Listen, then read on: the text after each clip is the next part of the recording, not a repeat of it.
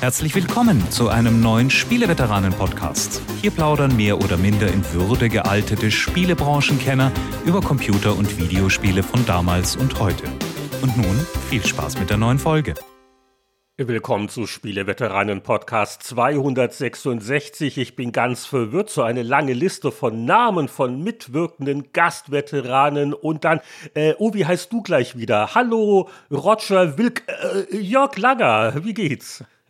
Mir geht's gut, äh, aber dass du dir keine drei Namen merken kannst, das lässt schon darauf schließen, dass du zuletzt zu lange schwierige und auch fiese Grafik-Adventures gespielt haben könntest.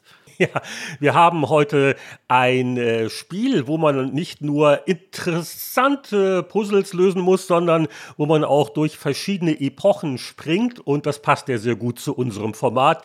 Wir springen ja ab und zu mal gerne in die Vergangenheit. Und so auch heute. Es gibt ein altes Spiel. Dazu haben wir auch den passenden Gastveteranen, der in Kürze dazugeschaltet wird. Anatol Locker wird uns heute verstärken und das Spiel, um das es sich dreht, wird Space Quest 4 sein. Ja, weil bei Anatol weiß ich noch, also er war damals wirklich doch Fan der Serie, hat auch zu Space Quest 4 einen ganz freundlichen Meinungskasten damals in der Powerplay geschrieben und wir gucken nicht nur die alten Tests, wir berichten natürlich von unseren Wiederspielbegegnungen und da, aber jetzt noch nichts spoilern, Jörg, weil ich glaube, äh, für dich war es ja eine neue, aufregende Erfahrung. Ja, das kann ich so unterstreichen. Alles weitere später. So, bevor wir aber mit Anatol in die Adventure-Vergangenheit abtauchen, ein bisschen News und Smalltalk, das muss ja auch sein. Blizzard hat uns mit einer Ankündigung zu seinem eigentlich reinen Mobilspiel Diablo Immortal überrascht. Ja, und zwar wird man in den Genuss dieses wahrscheinlich äh, nicht besten Diablos aller Zeiten äh, auch kommen können, wenn man kein Handy benutzt, äh, sondern auch auf dem PC. Und jetzt starren wir natürlich angstvoll auf den Posteingang. Kommt da ein Testmuster in den nächsten Wochen? Denn das soll auch schon relativ bald kommen. Und ja, ich, ich bin mal sehr gespannt, was da äh, draus dann jetzt geworden ist. Ja, und weil es ein Mobilspiel ist, ist es ein Free-to-Play-Spiel. Es gibt ja relativ wenige Mobilspiele, die sich überhaupt noch trauen, Geld zu verlangen. Und bei Free-to-Play hat man natürlich gewisse Sorgen, aber da müssen wir einfach abwarten und gucken, wie äh, weit kann man wirklich spielen, wie ist das mit dem Kaufdruck. Ich finde es aber interessant, was Blizzard in einem Blogpost erklärt hat, wo sie also meinen, äh, es war ursprünglich wirklich nur für Smartphones und, und Tablets gedacht gewesen. Und sie haben erst relativ spät in der Entwicklung sich damit beschäftigt, das für PC anzupassen. Und sie haben es auch ganz gut begründet, wenn sie meinen, naja, also es wird eh viele PC-Spieler geben, die werden dann die Mobilversion mit dem Emulator spielen. Da gibt es ja auch einige. Ich benutze das auch ab und zu, so ein Android-Emulator, wo halt dann quasi automatisch die Touch-Bedienung halt mit der Maus simuliert wird. Geht auch gar nicht so schlecht. Und die äh, neuen Herausforderungen waren jetzt zum Beispiel auch, ähm, das User Interface. Und da sagen sie zum Beispiel also, die ganzen Menüsachen, da wird also die Scaling von der Mobilversion erhalten bleiben. Oh, das müsste dich ja freuen. Das wird das erste und letzte Mal wahrscheinlich sein, dass ich sagen werde, oh, die Schriftgrößen sind ja richtig angenehm. Es ist alles gut lesbar. Und da haben wir mal das andere Extrem nach all den kleinen Fuzzi-Dingern, die vor allen Dingen ähm, Konsolen, Wohnzimmerfernseher für Probleme sorgen, wenn wir dann ein PC-Spiel haben, wo alles so groß ist. Aber du hast das auch äh, nie irgendwie mal angespielt, oder?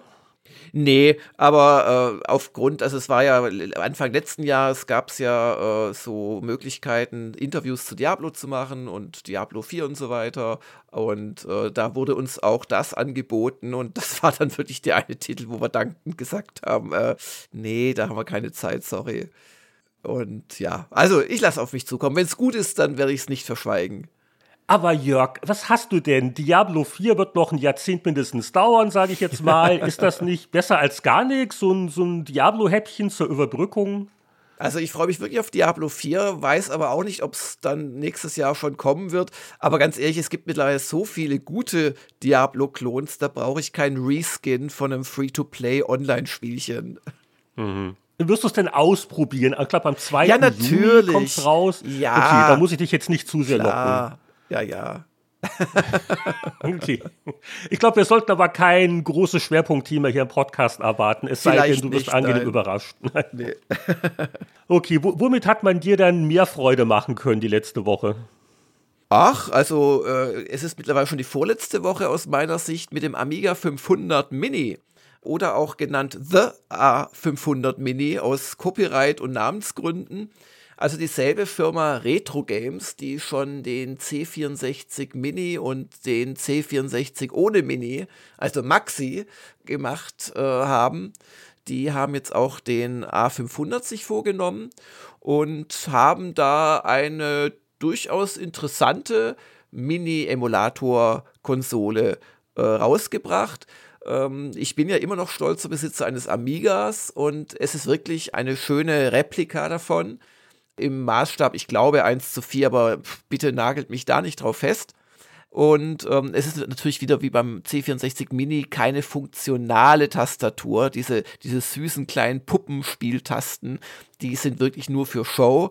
Aber sie haben halt wirklich auch die Lüftungsschlitze und die Leuchtdiode. Man kann sogar im Menü einstellen, ob die sich wie damals beim Amiga beim Laufwerkszugriff, ob sie da flackert oder ob sie durchweg leuchten soll. So Kleinigkeiten.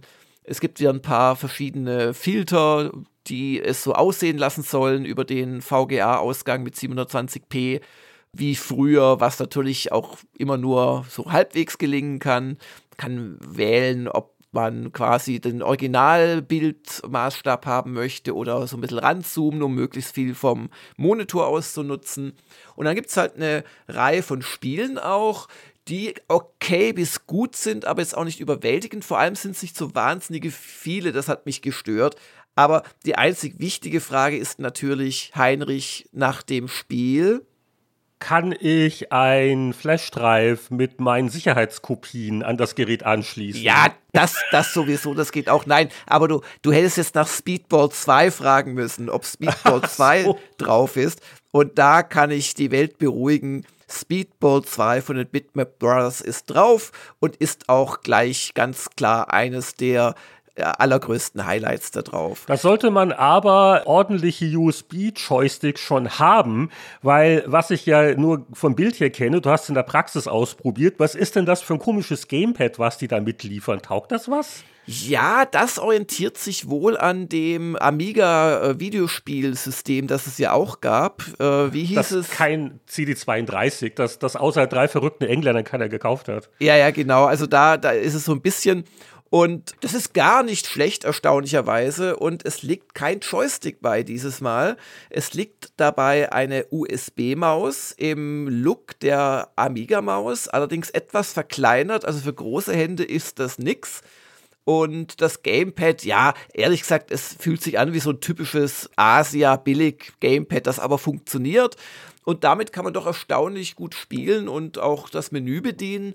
Denn anders als damals muss man hier nicht mit Kickstart-Disk wie beim Amiga 1000 oder mit der Workbench-Disk rumhantieren und dann die Spieldiskette einlegen, sondern äh, man startet in so ein typisches äh, Rondell-Menü, wo die Spiele dann drin sind. Allerdings, äh, ich habe ja gerade schon erwähnt, so wahnsinnig viele Titel sind es nicht. Es sind nur 25. Und da sind auch einige drunter, wo Ja, man auch echt drauf hätte verzichten können. schwach. Ja. Fand ich auch. Das, deswegen, die war schon relativ ernst gemeint, die Frage nach der Leichtigkeit der Anreicherung aus äh, Eigenbeständen.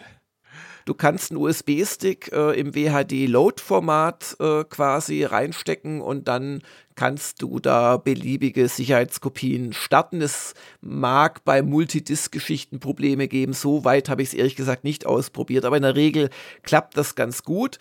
Ja, und wenn man die Spielliste durchgeht, es sind schon ein paar große Namen dabei, aber äh, es sind auch ein paar echt schwache dabei. Ich nenne mal die stärkeren. Das ist Alien Breed Special Edition 92. Das ist Cadaver aus meiner Sicht. Das ist natürlich California Games. äh, je nach persönlicher äh, Gesinnung, ich mag es nicht, Kick-Off 2. ja, mein Lieblingsspiel, ja. Ja, genau. Es ist Paradroid 90 dabei, Pinball Dreams geht auch, Simon the Sorcerer geht auch. Und dann wird es schon langsam eng. The Chaos Engine, immer noch ein tolles Spiel zu zweit, finde ich. The Sentinel und Worms, The Director's Cut und vielleicht noch Zool. Also jetzt habe ich, glaube ich, so neun oder zehn Titel aufgeführt. Die sind echt schön. Und der Rest, das sind dann Sachen wie Battle Chess. Ja, damals äh, ganz große Kiste und heute, äh, also damals auch nur grafisch eine große Kiste natürlich. Das, aber, aber heute ist es halt auch grafisch. Ja, das war indiziert. Das hat es ja gleich noch mal interessanter gemacht. Oh, okay. Deutschland das eine Land, wo man äh, auch ein Schachspiel mal indizieren konnte. ist, aber wegen den Spielen allein würdest du es jetzt nicht kaufen.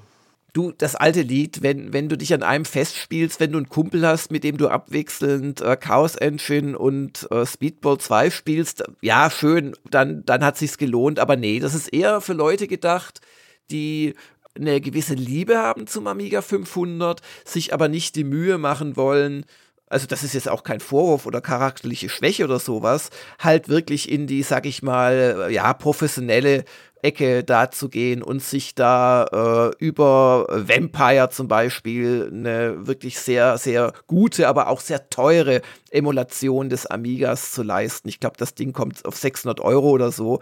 Oder, oder andere solche Hardware-Nachbauten oder, oder Hardware-ähnliche Nachbauten, sondern die einfach wohlige Erinnerungen haben und halt auch nicht einen äh, ja, Emulator erst konfigurieren wollen. Weil was ich ehrlich gesagt jedes Mal merke, wenn ich mir auf einem neuen System einen Amiga 500 oder dann hast du ja schon die Wahl Amiga 500 äh, ROM oder Amiga 1200 und welche Revision und dies und jenes und Kickstart und was.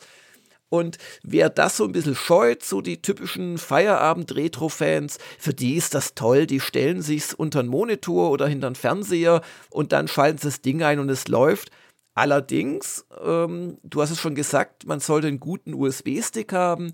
Also wer Speedball 2 spielen möchte, der braucht zum Beispiel vom The C64 oder es gibt da auch bessere Joysticks zu kaufen für um die 30 Euro das Stück, etwa von Speedlink da muss man sich im Prinzip zwei solche Dinger noch leisten und anschließen. Weil, wenn einer dann mit dem Gamepad spielt, ich kann mir das nicht gut vorstellen, gerade nicht bei Speedball 2. Also ich habe gleich mein, mein, ich habe ich hab mittlerweile drei so USB C64 Joysticks, äh, Competition Pro Nachbauten und, und ja, also habe die gleich angeschlossen und das Gamepad eigentlich gleich zur Seite gelegt, wenn ich ehrlich sein darf. Hm. Ist nicht ganz billig, äh, 130 Euro zahlt man dafür.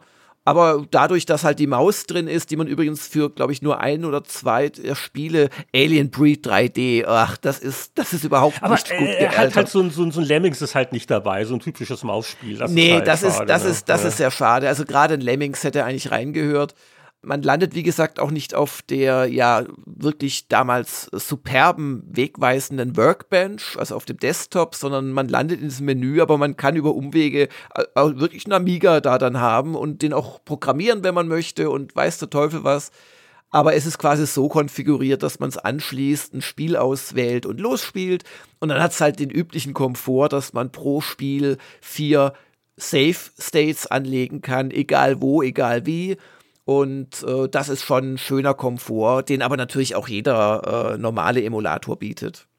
Ja, und wer jetzt sagt, naja, was waren es, 130 Euro, hast du gesagt? Ja, so circa, genau. Es kann auch ein bisschen mehr sein für was Exklusiveres. äh, da muss ich aber gleich sagen, also, also Pech gehabt. Hast du dir dann mit dem Freundorfer einen Bieterwettstreit geliefert? Denn äh, eine eBay-Auktion ist bereits beendet. Da hat jemand äh, aus Deutschland sogar einen funktionierenden Commodore 65 Prototyp veräußert, so, also mit eingebautem dreieinhalb Zoll Diskettenlaufwerk. So oh. war mal eine ne Idee, um so zwischen C64 und Amiga nochmal so einen Computer zu etablieren. Der kam natürlich nie raus. Was hast du denn getippt? Für wie viel Euro wird der weggehen? Äh, keine Ahnung, ich kenne mich da nicht aus. Ich kann nur sagen, dass der tatsächliche Betrag alles übersteigt, was ich jemals für irgendwas ausgegeben habe. Also ich, ich habe mir vielleicht meine teure Kamera geleistet oder so oder mal ein Auto, aber selbst da habe ich nie 47.105 Euro äh, investiert. naja, du hast doch noch dein Amiga 500 Mini, das ist ja äh, genauso Ja, schön. oder ich habe sogar noch einen echten Amiga 500, genau. ja, genau. Ja, und wo wir gerade schon bei Heimcomputern sind, äh, man kann noch erwähnen, finde ich, dass der ZX Spectrum sein 40. Jubiläum feiert. Das ist ja auch ein reifes Alter. Hier in Deutschland eher nicht so weit verbreitet, aber doch noch, also gar nicht so schlecht, aber natürlich vor allem in England das große Ding. Beziehungsweise großes Ding ist natürlich nicht ganz richtig, wenn man es mal in der Hand hat. Das war ein ziemlich kleines Ding und dafür doch recht potent und gefühlt 66 Prozent der englischen Studios haben ja lange Zeit bevorzugt auf dem Specky programmiert. Und der ist jetzt 40 Jahre alt geworden und einige der äh, echten Wips und äh, Geburtshelfer und Ingenieure von damals haben sich jetzt äh, zusammengetan, um das 40. Jubiläum zu feiern. Von dem in Deutschland gerne als äh, ja, Radiergummi oder Türstopper äh, verlachten Spektrums. Ja, genauer gesagt war das äh, Eurogamer, die haben da eine Interviewrunde quasi zusammengestellt und ich würde mich jetzt nicht als Spektrum-Experten bezeichnen. Deswegen verlinken wir das gerne. Also für Interessierte, das nachzulesen, sehr spannend. Viele, viele Zeitzeugen melden sich da zu Wort und äh, ja, war, war ein äh, sehr, sehr wichtiger Computer vor allen Dingen, wie du schon gesagt hast, in Großbritannien. Aber ich habe ihn auch durchaus schätzen gelernt, aber ich habe ihn halt nie so geliebt, auch wie mein C64. Also da er, er, war halt konkurrenzlos günstig. Also das, ich, ich weiß ja noch, wie ich damals durch die Kaufhäuser schlich und irgendwelche Tests durchgelesen habe, um mich dann zu entscheiden, welcher Computer es werden sollte. Und der Spektrum war einfach günstig und bot so auf dem Papier auch dasselbe, was die anderen auch geboten haben. Ähm, aber das Dumme für den Spektrum war, dass ich ihn in meinem Lieblingskaufhaus schon ausgiebig ausprobieren konnte. Und A sahen halt die Spiele auf C64 deutlich besser aus, aus meiner damaligen Sicht.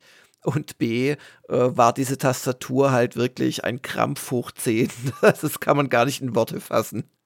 Es gibt ja auch so Aufbauten, also da, da schiebst du teilweise ein Spektrum äh, die Platine in eine Tastatur rein und hast dann so eine richtige Schreibmaschinentastatur. Ah, du, du, ich saß eine Zeit lang mit Manfred Kotting im selben Büro, Happy Computer, Experte für Sinclair-Geräte. Und der hat ja, also wenn man auch die alten Hefte durchguckt, also äh, was der da für Meldungen und Tests hatte von Zusatztastaturen. Ja, ja. Gab es einen riesigen Zubehörmarkt. Oder konntest du nicht einfach einen Joystick anschließen? Da gab es dann ein Joystick-Interface, das muss man auch separat kaufen. Und ich glaube, ja. der, der Spektrum hatte nicht mal einen Ausschalter gehabt, oder? Da musstest du wirklich das Netzteil rein und rausstecken. Also das war schon rustikal. Aber dafür war er günstig. Aber ich glaube, es hat schon gute Gründe, dass äh, du nicht eingeladen worden bist zu dieser Geburtstagsrunde, um da zu sinnieren, nach diesen äh, doch eher abwertenden Bemerkungen. Ich, ach, da, da war ich ja noch in den Windeln sozusagen. Nein, nein, Mu muss nicht sein. Ja, aber jetzt vielleicht noch, bevor wir den Stargast reinholen, zu den gespielten Spielen, weil da habe ich was richtig Interessantes heute auf Lager und gebe aber gerade deswegen gerne dir erstmal den Vortritt, höflich wie ich bin. Oh, da erwarte ich jetzt gleich was ganz Tolles. Ich habe auch nichts wirklich Neues zu berichten, außer Space Quest 4, aber das ist jetzt auch nicht gerade eine Neuerscheinung. Ich hatte ein Rückfallwochenende. Kennt ihr das manchmal? So eine ne schlechte Gewohnheit, die man hinter sich gelassen hat und dann irgendwann versumpft man wieder damit und muss sich davon wieder losreißen. Und äh, das ist mir jetzt passiert mit äh, zwei Spielen. Das eine ist nicht immer, aber dann doch immer wieder dieses wunderbar bescheuerte und meditative Vampire Survivors die besten zwei, drei Euro, äh, die man investieren kann, finde ich. Äh, vor allen Dingen, wo ich jetzt gemerkt habe, oh, diese Fragezeichen auf der Karte ist ein langer Weg. Wenn man da wirklich dann auch mal hingeht, äh, das sind ja dann die Särge. Und wenn man dann den, den Sarg erreicht, dann sagt jemand, oh, der Vampir ist aber in einem anderen Sarg, aber man hat ein, eine neue Spielfigur freigeschaltet für den nächsten Run. Und die, die eine Hexe, die hat zum Beispiel als äh, neue Waffe dann eine, eine Katze und es sind bald mehrere Katzen, die über den Bildschirm rennen und miauen und Gegner töten. Okay, das ist das eine. Und das andere, da habe ich ja ein, auch eine Ausrede. Es ist ja auch schon fünf Jahre alt. Slay the Spire, dieses Einzelspieler-Karten-Taktik-Ding. Von diesen ganzen Roguelites hat wirklich die größte Sogkraft. Also wenn ich da einen Run beginne, äh, sie haben das so perfekt hingekriegt, so mit den Zufallselementen und der Herausforderung. Es ist schwer aufzuhören. Und was es wohl schon seit einer Weile gibt, ich mir aber jetzt erst installiert habe, ist eine Erweiterung namens Downfall. Und das Besondere ist, die kommt aus der Community, ist aber so gut, dass sie den Segen der Macher hat und es gibt auch eine eigene Steam-Seite dafür. Also wer Slay the schon hat, und äh, auf Konsole natürlich nicht. Ich glaube, du musst schon auf äh, Steam sein mit der PC-Version dann kannst du dir kostenlos dieses Downfall, diese Community-Erweiterung downloaden. Die ist nicht schlecht. Also es gibt einen komplett neuen Helden für die normalen Runs und äh, sie geben dir einen neuen Modus, wo du die Bösen spielst, also die Bosse, wo du halt dann von, von oben anfängst und dich nach unten vorarbeitest und dann einen Endkampf gegen einen der Heldencharaktere hast. Da gibt es auch neue Karten dazu und neue, neue Trinkets mit den Sonderfähigkeiten. Also für den Slay the Spire-Spieler ist Downfall wirklich eine nette Bereicherung. Ja, und das Spiel, das ich doch einige Stunden gespielt habe in den letzten Tagen oder sogar schon Wochen mittlerweile, ist Dune Spice Wars. Wir haben ja schon die ein oder andere äh, Folge gehabt, wo ich mich als Dune-Fan geoutet habe oder auch als Fan des 2021er Dune-Kinofilms vom äh, Denis Villeneuve.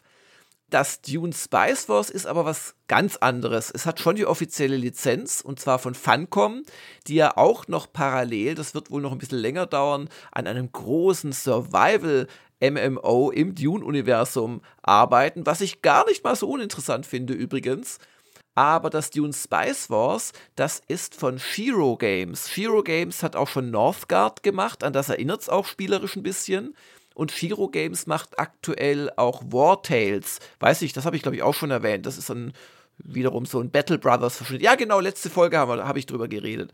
Und ähm, die sind also sehr rührig dafür, dass sie irgendwie, glaube ich, nur so 60 Leute oder so haben.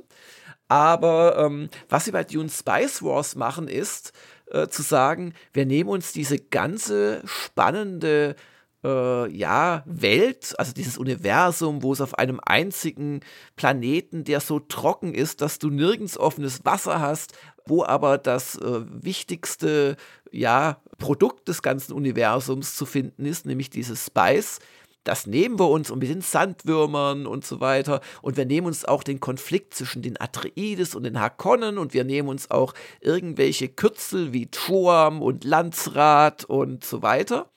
Und dann machen wir daraus einfach ein ganz eigenes Spiel, das keinerlei Story-Relevanz zu der Vorlage hat. Das ist das, was sie jetzt gemacht haben und was mir als Dune-Fan wirklich außerordentlich gut gefällt. Es ist nämlich ein 4X-Spiel oder Globalstrategiespiel la ja, Civilization, nur sehr viel kompakter und in pausierbarer Echtzeit ablaufend.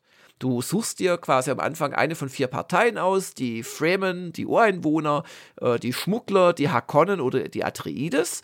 Und die starten auf einer zufällig ausgewürfelten Karte, die auch unterschiedlich groß sein kann, das stellst du ein am Anfang und äh, haben quasi nur so eine Hauptstadt. Und dann beginnen sie die umliegenden Gebiete, die noch vom Kriegsnebel verhüllt sind, aufzudecken. Und dann kannst du diese Gebiete erobern. Das sind immer, außer es ist die tiefe Wüste, ist immer ein neutrales Dorf drin mit einer Miliz, die du besiegen musst. Und dann kannst du das Dorf übernehmen. Dann kannst du da ein paar Sachen bauen. Und dann musst du halt möglichst schnell die Gewürzproduktion einrichten und loslegen, weil der Imperator will alle 25 Spieltage, will der seinen Tribut haben und der wächst auch massiv. Also am Anfang ist er noch mit relativ wenig Gewürz zufrieden und nach ein paar Spielrunden fragst dich, oh Gott, wie soll ich das schaffen? Und das ist ein ganz interessantes Spiel, weil es ein Mangelspiel ist. Du hast ganz wenige Ressourcen.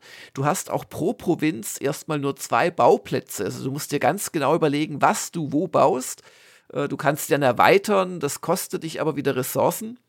Und dann ist es halt wirklich sehr spannend mit ganz wenigen Kampfeinheiten. Also es gibt vielleicht so über die Fraktion hinweg so acht, neun, zehn verschiedene Kampfeinheiten. Du hast auch eigentlich nie mehr als acht oder zehn gleichzeitig, aber dadurch ist halt jede ganz, ganz wichtig. Und dann planst du deine Angriffe, baust vielleicht in der Nachbarprovinz noch eine Raketenbasis rein, die dich dann, wenn die Provinzen relativ nah beieinander sind, unterstützen kann und hast halt wirklich so Späße, dass immer die Sandwürmer kommen, wenn du da Krach machst.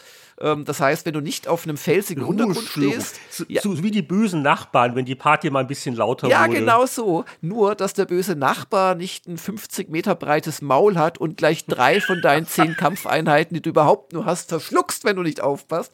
Also ganz toll. Dann haben sie noch so Elemente wie Agenten, die du auf die Gegner setzt oder in Arrakis, also auf dem, auf dem Wüstenplaneten selbst einsetzt. Es gibt Forschung ähm, und dann gibt es auch alle paar Tage gibt's eine äh, Landsratssitzung. Da wird quasi, also Landsrat ist so quasi die, die UNO oder wie immer auch.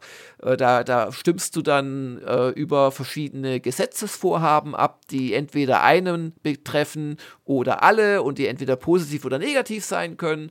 Und darauf äh, hast du dann wieder Stimmen zu setzen, die du durch deine Ausbreitung und weitere Geschichten bekommst. Also es ist ein sehr verzahntes Sandkastenspiel im, im Wortsinne. Und ich hatte da echt Spaß. Die KI spielt sehr stark. Ab und zu hat sie Aussetzer, aber es ist noch Early Access. Aber es ist wirklich ein. Frage zum, zum Timing, ja. wenn du sagst, du hast Spaß gehabt, weil das kam jetzt gerade vor wenigen Tagen raus, noch in der Early Access Version. Genau. Kann man es auf Steam schon spielen, aber du hast schon ein bisschen länger damit rumgemacht. Du hast vorab Zugriff gehabt. Genau, ich habe das schon seit äh, zwei Wochen und habe da mittlerweile doch so 15 Stunden äh, reingesteckt. Eine Partie, äh, also du, du kannst äh, halt, es gibt verschiedene Siegformen, aber in der Regel höre ich solche Spiele auch auf, wenn ich weiß, jetzt ist es nur noch äh, Abklappern von, von Resten oder so und Aufwischen der, der, der Gegner. Also in dem Moment, wo ich weiß, jetzt habe ich sicher gewonnen, verliere ich die Motivation. Aber bis zu dem Punkt spielst du immer so etwa fünf bis sieben Stunden, würde ich mal schätzen liegt natürlich auch daran, ob du dauernd pausierst, was zu empfehlen ist, weil es geschieht doch sehr viel gleichzeitig teilweise, aber gleichzeitig ist es kein stressiges Echtzeitspiel, weißt du, wo du im Sekundentakt klickst, die Einheiten mhm. bewegen sich relativ langsam, du musst ja auch das große Ganze im Überblick behalten, du zoomst auch nahtlos raus und dann hast du so eine abstrahierte Karte, wo deine Einheiten nur noch Symbole sind, also es gefällt mir echt richtig gut, aber das hast du richtig gesagt, es ist noch Early Access, und vor zwei Wochen hatte ich noch einen Bug, wenn ich die beste Kampfeinheit der Atreides gebaut habe, tauchte die auf einmal 100 Mal auf, aber nicht auf dem Spielfeld, sondern nur rechts im, im Menü. Und dann stürzte das Spiel ab. Das haben sie aber dann nach ein paar Tagen gefixt. Auf sowas muss man sich quasi einstellen, wenn man es jetzt schon spielen möchte. Es soll dann noch kommen eine Kampagne irgendwann und es soll auch kommen ein Multiplayer-Modus, der ist jetzt noch nicht drin. Aber ich kann dir nur sagen, also hätte ich jetzt die 30 Euro Ungrad, die sie aktuell dafür haben wollen, quasi privat gezahlt, würde ich mich nicht ärgern. Ich hatte echt schon richtig Spaß mit. Und was ist so dein Gefühl, was so die Einsteigerfreundlichkeit, naja, Einsteiger oder die Gelegenheitsspielerfreundlichkeit angeht? Ist das so super hardcore oder gibt es da genug Optionen, dass man sich so vorsichtig da einarbeiten kann? Naja, du musst schon ein bisschen, also es gibt nicht wahnsinnig viele Regeln, aber die sind gut verzahnt miteinander. Also man braucht schon ein bisschen, um zu kapieren, äh, warum kann ich jetzt keine Soldaten mehr bauen? Ach, ich brauche Manpower. Oh, ich sollte also eine Kaserne bauen. Ah, ich habe keine Bauplätze mehr frei. Ach, ich könnte, also solche Wirkungsmechanismen genau. gibt schon, aber ich finde das schon, also es ist nicht so kompliziert und vor allem kann ich Entwarnung geben, also man braucht eigentlich keinerlei Dune-Vorwissen, weil es, es hat eben hm. diesen Planeten und so die Parteien daraus genommen aber also die Story spielt überhaupt gar keine Rolle. Es, ist, es macht ja auch im Dune-Universum keinen Sinn. Im Dune-Universum ist dieser Planet der wichtigste überhaupt, weil es nur dort eben dieses Gewürz gibt und ohne das würde das ganze aus tausend von Planeten bestehende Reich zusammenfallen, weil dann die Raumfahrt nicht mehr in fast Lichtgeschwindigkeit oder nee, in, in, in instantmäßig passieren könnte. Und äh, deswegen guckt der Imperator, äh, dass da nichts schief läuft. Da gibt es genau immer einen Besitzer des Wüstenplaneten. Und wenn da auf einmal zwei oder drei sich streiten würden, dann würde er seine Sardaukar-Legion vorbeischicken und alle umbringen. Also das macht keinen Sinn in der Lore, aber das ist quasi eine Parallelwelt. So kann man es auch als Fan genießen. Ich hoffe, ich habe dich jetzt nicht verwirrt. Ach nee, das klingt schon ganz interessant, vor allen Dingen beruhigend, dass es jetzt offensichtlich keine überhastete so Filmumsetzung ist, äh, ganz im Gegenteil, sondern eher einfach ein solides Spiel, was halt diese Welt jetzt als Szenario nimmt. Also das hast du jetzt eigentlich schon ganz verheißungsvoll geschildert.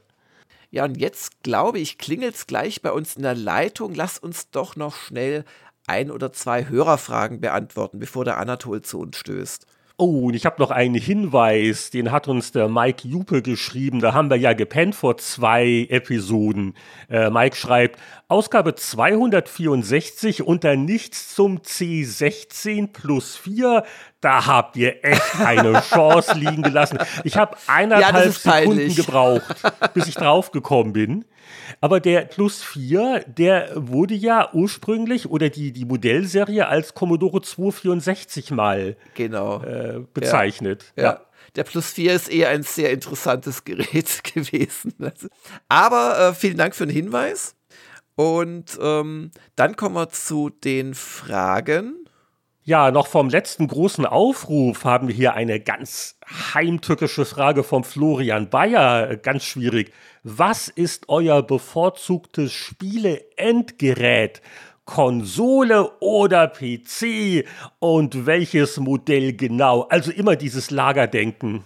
Ja, also da bin ich jetzt mal ganz äh, smart und sage, äh, das Endgerät ist mein Kopf und was in meinem Kopf funktioniert, äh, da ist mir völlig egal, was die Hardware ist, auf dem ich spiele. Also wenn ich mit Triangle Strategy äh, Spaß habe, dann ist in dem Moment eine Switch mein Lieblingsendgerät. Und wenn ich mit einem Smartphone-Spiel äh, Spaß habe, dann ist es das. Also da möchte ich mich echt nicht drauf festlegen lassen. Ich gebe aber zu, dass ich besonders häufig am PC spiele, nach wie vor. Ja.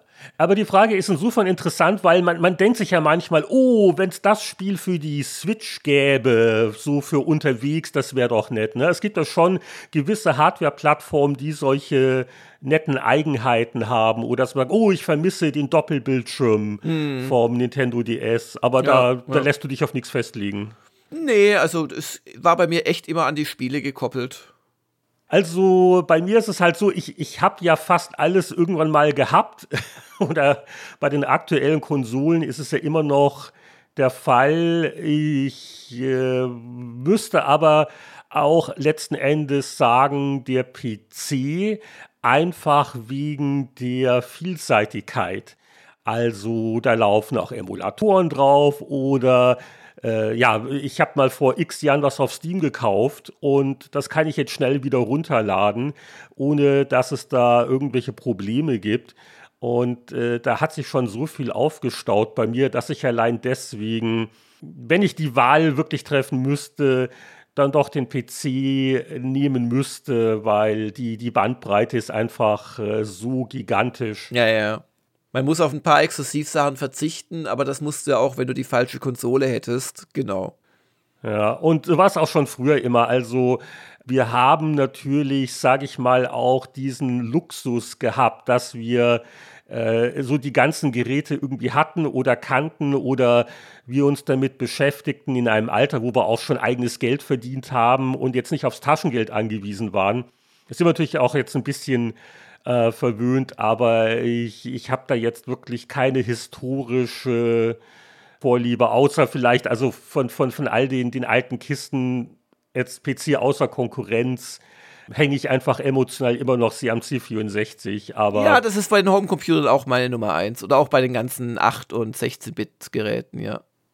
Aber jetzt räumen wir mal die alten Geräte weg und den Hörerpoststapel für heute auch, denn die gute Stube muss hergerichtet werden, der Ehrengast steht vor der Tür.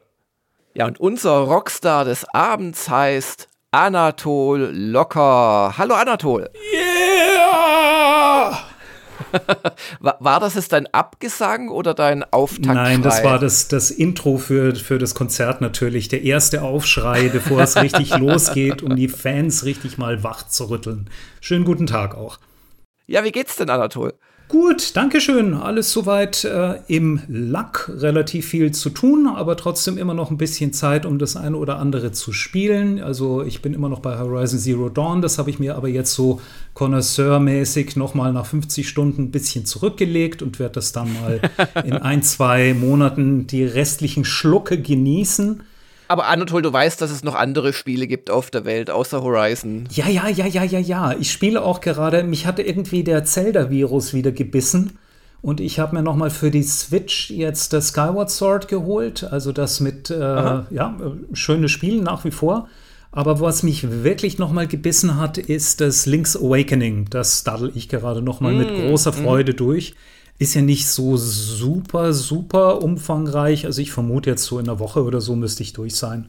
Ja, macht Spaß, mag ich. Ja, aber von wegen Rockstar. Wir lassen ja hier nur Leute in die Sendung, die entweder gerade einen neuen Film promoten, ein neues Buch oder ein neues Album. Und damit hast du halt auch rumgespielt und du kannst jetzt Vollzug vermelden. Was hat dich denn für ein Projekt in den letzten Monaten beschäftigt? Ja, also der ein oder andere dürfte schon mitbekommen haben, dass der Locker auch ähm, gerne so im musikalischen Gefilden unterwegs ist. Nicht alles davon ist, sagen wir mal, Pop und für den breiten Geschmack irgendwie zugänglich, aber ich glaube, jetzt habe ich was, was ich doch präsentieren kann, auch einer etwas breiteren Zielgruppe. Und zwar mache ich mit dem lieben Wolfgang Schmetterer, der Name ist Programm, eine Band mit dem hübschen Namen Mock, M-O-C. Und wir haben da jetzt ein neues Album draußen, das inzwischen fünfte, weil wir inzwischen auch schon seit 15 Jahren miteinander Musik machen. Und dieses Album heißt Diorama, sind zehn Tracks. Ist, glaube ich, ich weiß nicht, ich habe es euch mal, mal zugeschickt und äh, vielleicht habt ihr auch mal reingehört. Ich denke, es ist relativ vielschichtig geworden. Wir bezeichnen es so ein bisschen als Musik für die stabile Seitenlage. Es ist so ein bisschen Krautrock verseucht und das sind, ich bezeichne es immer als Krautrock verseuchte Nicht-Club-Elektronik-Tracks. Das heißt, es sind, es ist was, was du wahrscheinlich nicht im Club hören würdest oder ähm, sondern eher zu Hause mit vielleicht mit ein bisschen besseren Kopfhörern, mit Tempo-Tracks. Ich finde es, fand es relativ offen und zugänglich, aber wenn man das selber macht, ist man natürlich auch immer ein bisschen voreingenommen. Und äh, ja, es sind eigentlich, wie kommen wir auf den Namen Diorama, weil uns kam das so ein bisschen vor. Ich weiß nicht, ihr kennt so Dioramen, das sagt euch was, oder? Ja, ja. Ist ja auch im Spielebereich ein gerne gebrauchter Begriff. Gibt es ja immer wieder die Spiele wie so Octopath Traveler, ne, die so bei der Grafiktechnik aber das, das ist jetzt keine Spielanspielung, nehme ich an. Nein, nein, nein, nein, nein, absolut nicht. Also ähm, wir haben uns eher gedacht, das ist so ein bisschen wie wenn du so eine Pappkulissen, äh, Pappmaché-Landschaft aufbaust und den Hörer dann irgendwie mit reinstellst und dann ab und an mal den Hintergrund willst. Also es hat so ein bisschen was Theaterhaftiges, finde ich. Aber ähm, die Sachen sind auch, wenn man relativ, wir haben relativ lange dafür gebraucht. Wir haben zwei Jahre an zehn Tracks rumgefeilt. Und das liegt daran, dass der Wolfgang wirklich super toll und schön, finde ich, produzieren kann. Das Zeug klingt alles relativ dick und fett. Und ja, jetzt habe ich mir gedacht, hey, bevor der Locker jetzt irgendwie hier die ganze Zeit nur redet und tut und macht, äh, bringe ich doch einfach mal Geschenke mit. Und deshalb gibt es ganz am Ende, also nach dem Abspannen, wenn ihr da noch dranbleiben wollt, gibt es einen Mock-Track, den man sich anhören kann. Und solltet ihr nicht nach sieben Sekunden auf die Ach nee ne Taste gedrückt haben, Darf ich nochmal empfehlen, uns gibt es auch zu finden natürlich auf Spotify, auf Amazon, auf Apple, auf Deezer und ich glaube noch auf 24 anderen Streaming-Plattformen oder Kaufplattformen. Das Einzige ist, was wir nicht bedacht haben, der, das Wort Mock ist auf Spotify, glaube ich, 15 Mal bereits vergeben. Das sind ja die falschen Mocks. Das ist super, super knifflig. Deshalb hier noch ein kleiner Tipp. Es gibt, äh, das nennt sich Linktree, also wie Link wie von Zelda und Tree wie der Baum und dazwischen bei, nach dem TR ist ein Punkt. Also Link tr e e und dann, wenn man Slash macht, Mock Muck, also Mock M O C M U C und dort kannst du dir dann die Plattform auswählen. Ich bin so frei und äh, schicke das euch auch noch mal in die Show Notes. Klar doch. Falls das wird alles verlinkt, kostet ja nichts extra. Genau, also von daher. Genau, das wäre super nett. Und da kann man das Zeug dann auch alles finden. Und mich würde es natürlich wahnsinnig freuen, wenn es jemand über Bandcamp holt. Dann kann ich mir einen kleinen Drehknopf kaufen, wenn zehn Leute irgendwie dann irgendwas machen.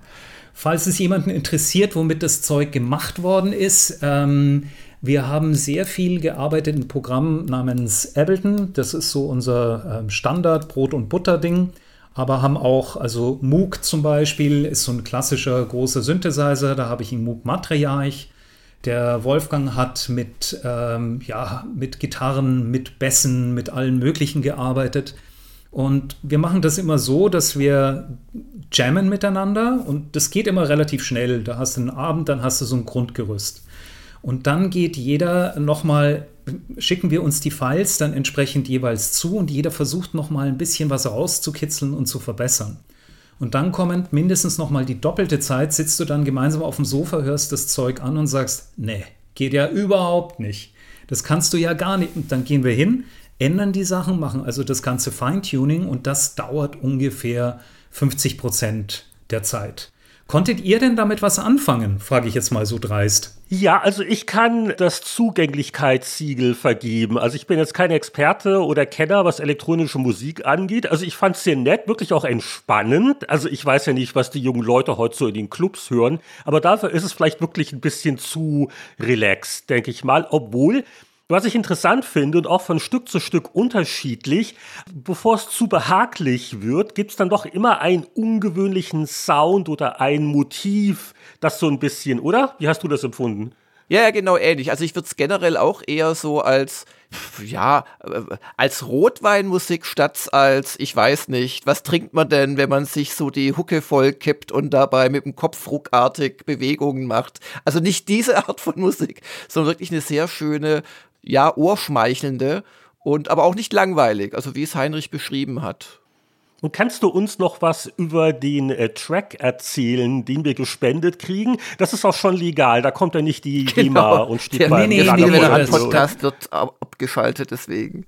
Ja, ja, nee, nee, nee, da kommt mit Sicherheit nicht die GEMA, weil wir wirklich ähm, null Samples verwendet haben und wenn, dann haben wir selber gesampelt. Also ähm, erstmal wollte ich noch Danke für die Blumen sagen, das kommt natürlich auf die Packung. Also mit Heinrich Lehnhardt. Der Sticker wird schon genau, gedruckt. Genau, Nichts zum Headbanging kannst du von mir zitieren. Genau.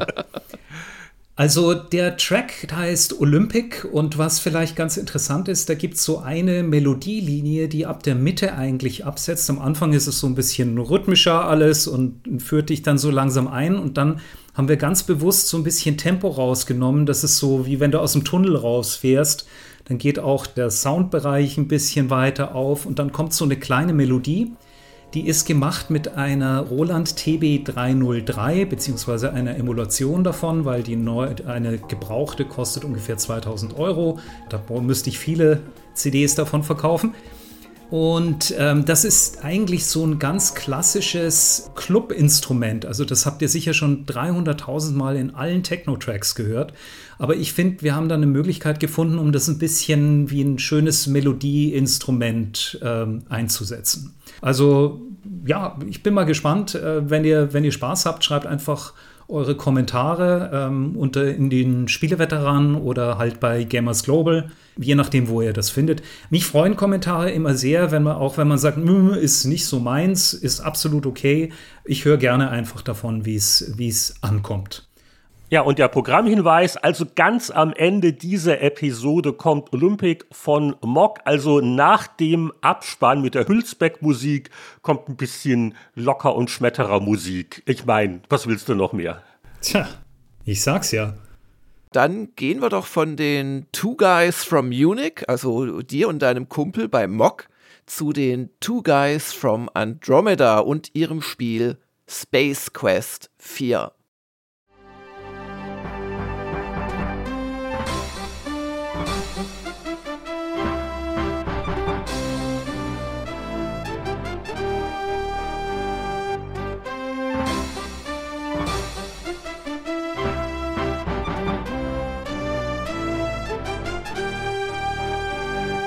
Ja, normalerweise begeben wir uns beim Spieleveteranen-Podcast einmal im Monat selbst in eine Zeitmaschine, um in älteren Magazinen zu blättern.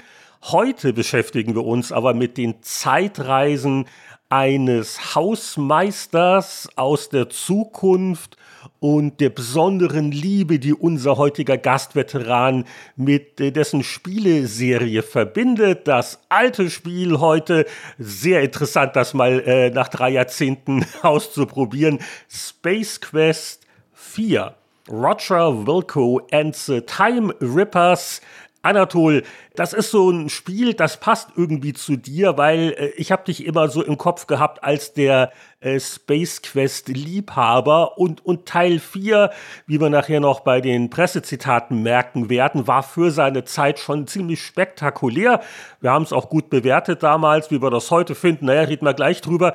Äh, wie bist du denn zu Space Quest gekommen? Was hat dich an der Serie so fasziniert? Also dazu muss man wissen, ich kam ja in die Powerplay-Redaktion damals und hatte ein C64, keinen PC.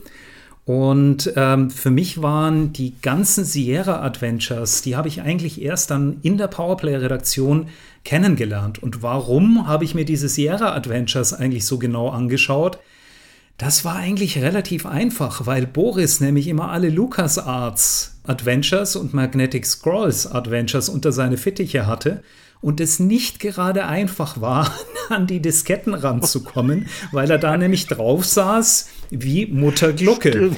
Es ginge einfach nicht, ja. Also ich kann dann, ich war ja damals äh, wahrscheinlich der weltgrößte, eigentlich bekennende Infocom-Adventure-Fan, die ich wirklich sehr geliebt habe und bis heute noch mag. Aber bei den Infocom war es jetzt nicht so, dass jetzt da jemand, ähm, Heinrich, ich glaube, du mochtest auch den, das eine oder andere noch, Boris mochte die. Aber Infocom war zu dieser Zeit eigentlich nur noch ein Schatten seiner selbst. Die hatten damals, glaube ich, noch drei oder vier ganz anständige, gute. Ja, was gab es dann noch? Dann gab es so ähm, relativ maue, schlechte von, ähm, wie hießen die nicht, System 7? Level irgendwas. Level, Level, nicht 42, Level 9? das war die. Level 9, Level 9, ja, ja, vielen Dank. Gnome Ranger und sowas mit. Ja, ja, die, diese, diese, die haben dann diese Herr der Ringe-Parodien gemacht. Also es gab generell so einige äh, etwas krudere so Kassetten-Adventures, hat man sie gerne abfällig genannt, aus, aus England, wo also alles in den Speicher passen musste, ohne von Diskette nachzuladen. Aber ich bin ja im Geiste noch so Mitte der 80er Jahre, du bist ja schon Ende der 80er sozusagen. Und da kam da auch nicht mehr so viel, weil das klassische Text-Adventure-Genre auch nicht mehr so beliebt war. Ja, das war komplett durch. Das waren, wenn du mich fragst, waren das Entwicklungen, die einfach noch von zwei oder drei Mann-Teams gemacht werden konnten.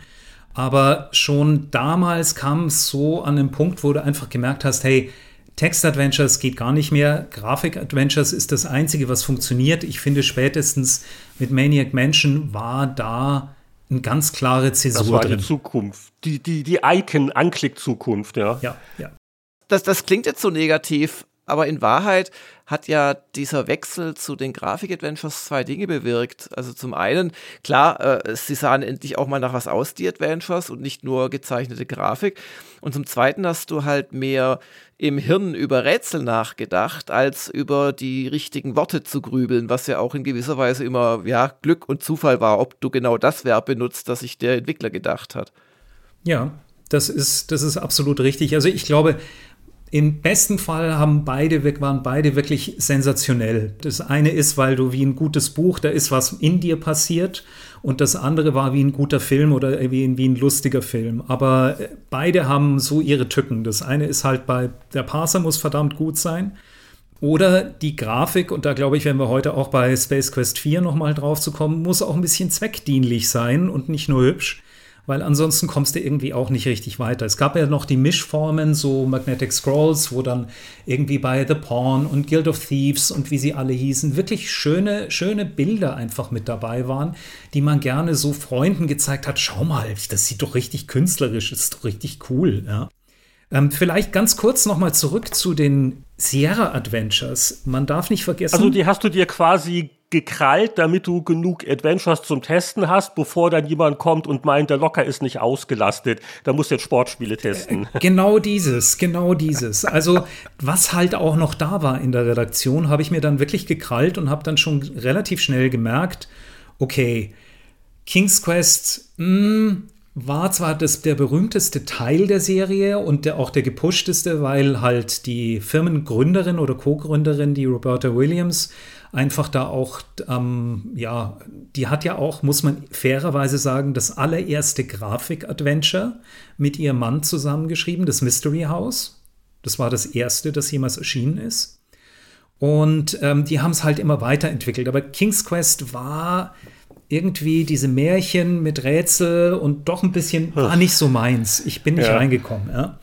Dann Police Quest, ja, schon eher. Die fand ich ganz spannend, weil du hattest so ein bisschen ähm, Kopflair natürlich mit dabei. Du hast eine ganze Menge gelernt. Das ging allerdings dann auch manchmal schon so ein bisschen ins Zwanghafte, dass jedes Mal, bevor du irgendwie mit deinem Auto losfahren konntest, musstest du einmal rumgehen, um zu sehen, ob nicht irgendjemand hinten dir ähm, eine, eine Bombe irgendwie dran gehängt hat, sonst durftest du überhaupt nicht losfahren oder sowas. Dann kam Larry und Larry mochte ich sehr.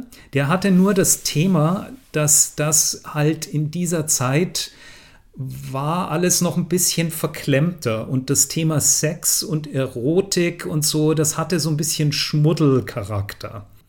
Und ähm, auch wenn die Larry-Spiele überhaupt nicht ja, in diese, diese Sachen einzuordnen sind, das ist ja eigentlich nur eine lustige Parodie, fand ich, dass die, ähm, also ich fand sie gut, ich fand sie auch gut geschrieben. Die Rätsel am Anfang, die in den ersten zwei Teilen waren super schlecht, super, super, super schlecht, aber dann ab Teil 3, 4, 5, 3, ja gut, denn wir wissen alle, dass es viel nicht gibt. Danach wurde es besser. Und dann kam halt noch die Space Quest und da habe ich angefangen mit Space Quest Nummer 1, weil das 2 hatte irgendjemand andere mit nach Hause genommen. Das sah schrecklich aus, aber es hatte irgendwie einen super coolen Humor. Und das war was, was mich eigentlich angezogen hat. Also King's Quest, nee. Police Quest schon eher. Larry, gerne. Und Space Quest, ja, unbedingt. Das war irgendwie mein Ding. Nee, also ich habe äh, Space Quest ehrlich gesagt erst gespielt, als es schon fast Retro war oder als es Retro war und konnte die Faszination nicht so nachempfinden. Also Space Quest 1 und 2, weil ich hatte halt immer von äh, Powerplay und Co. gelernt, wie Super Design. Vielleicht hat es mir auch damals noch an Englischkenntnissen oder so gefehlt, das mag ich nicht ausschließen. Aber ähm, ja, also ich, ich habe eigentlich außer mit äh, Larry ein bisschen und ein bisschen King's Quest, was ich aber super nervig fand, habe ich mit der Serie gar nicht so die riesen Kontakte gehabt. Und ich fand dann später mal diese Heroes Quest 3, die auch so RPG-Anleihen hatte, also ganz zaghafte, die fand ich eigentlich nicht uninteressant. Aber ich bin da, glaube ich, einfach ein bisschen zu spät eingestiegen, um da ein echter Fan der ersten Stunde zu sein. Na, dann ist das ja heute genau richtig für dich. Dann bist du jetzt ein Fan der zweiten Stunde sicher geworden, oder? Nachdem du in Ruhe nochmal Space Quest 4 spielen konntest. Ähm, darf ich mich dazu nur in Beisein meines Anwalts äußern? Ähm. okay, also ich glaube, warum uns das so gut gefallen hat, ist, es war einfach eine Science-Fiction-Parodie, also viel Star Trek. Ja, ja und äh, das war jetzt nicht so allgegenwärtig wie heute. Ich meine, heutzutage hast du auch ganze Fernsehserien wie, wie sie Orwell, die sich da auch ein bisschen drüber lustig machen. Aber diese ganzen Gags, diese ganze Veräpplung von diesen Science-Fiction-Klischees, in welchem Medium gab's das denn vor 30 oder über 30 Jahren? Und ich glaube, Space Quest 4 ist auch deswegen so ein bisschen ein Höhepunkt, weil es vom Humor hier einfach wirklich gut und witzig ist. Und da hat es sich auch äh, ganz ordentlich gehalten in der Hinsicht. Und was äh, die, die beiden Entwickler, also die Two Guys from Andromeda, alias Mark Crow und Scott Murphy, äh, ja auch immer gern gemacht haben. Das waren so ein bisschen so, so, so Meta-Scherze. Also recht respektlos haben sie sich ja auch über sich selbst lustig gemacht, haben sich ja selbst, glaube ich, in Space Quest 3 oder was war das, als Charaktere sogar mit reingeschrieben in die Handlung unter ja. ihrem Pseudonym. Pirates of Pestolon. Und der Gag-Höhepunkt war für viele äh, in Space Quest 4 zum Beispiel der Softwareladen in der äh, Shopping Mall, wo halt alle möglichen zeitgenössischen Computerspiele als, als Packungsparodien sozusagen drin war. Und man merkt, wie sehr uns das beeindruckt hat, Anatol, weil damals im Powerplay-Test, der besteht fast nur aus Screenshots von diesen Spielepackungsveräppelungen. das war eine etwas unausgewogene Mischung vielleicht, aber da merkt man, wie amüsant wir das fanden. Also äh, lass mich mal kurz gucken. Ja, wir haben wirklich extrem viele, aber das hat mich einfach weggeblasen. Ich fand das sowas von komisch. Äh, mein Liebling bis heute ist immer noch Sim Sim, also mit dem du Simulationen simulieren kannst. Und das Titelbild ist auch so wie ein Spiegel im Spiegel im Spiegel im Spiegel. Ich fand's, ähm, da kommen wir gleich noch mal drauf. Aber was die beiden definitiv konnten, und da glaube ich, da muss man noch ein bisschen auch sich noch mal die beiden Entwickler wirklich anschauen, woher die kommen, warum dieser Humor so auch mit der ganzen Generation gezündet hat. Weil ich denke, wenn du heute Fragen, jemanden fragst aus unserer ja, aus unserer Blase so, ähm, was an Space Quest denn besonders war, sagt jeder natürlich der Humor, ja. Wobei ich ganz beim Wiederspielen gesehen habe, dass nicht jeder Gag zündet wirklich gut. Ja, auch heute nicht mehr. Das ist äh, einfach ein bisschen eine andere Geschichte heute. Aber damals waren die beiden auch eines, nämlich echt irgendwie radikal, dass du so etwas auch bei einer großen Softwarefirma, die ja auch schon immer so ein bisschen Etipetete mehr und mehr wurden, die haben schon ganz schön viel kleine radikale Scherze gemacht. Ja? Und das fand ich damals einfach total cool ich war da, ich war ein Fanboy von den beiden, muss ich ganz ehrlich sagen. Hast du die persönlich kennengelernt? Ja, ich habe sie beide persönlich kennengelernt. Das war auch eine ganz lustige Geschichte. Das war nach einer, ähm, damals nach einer E3 oder, ähm, nee, das war noch eine CES, genau.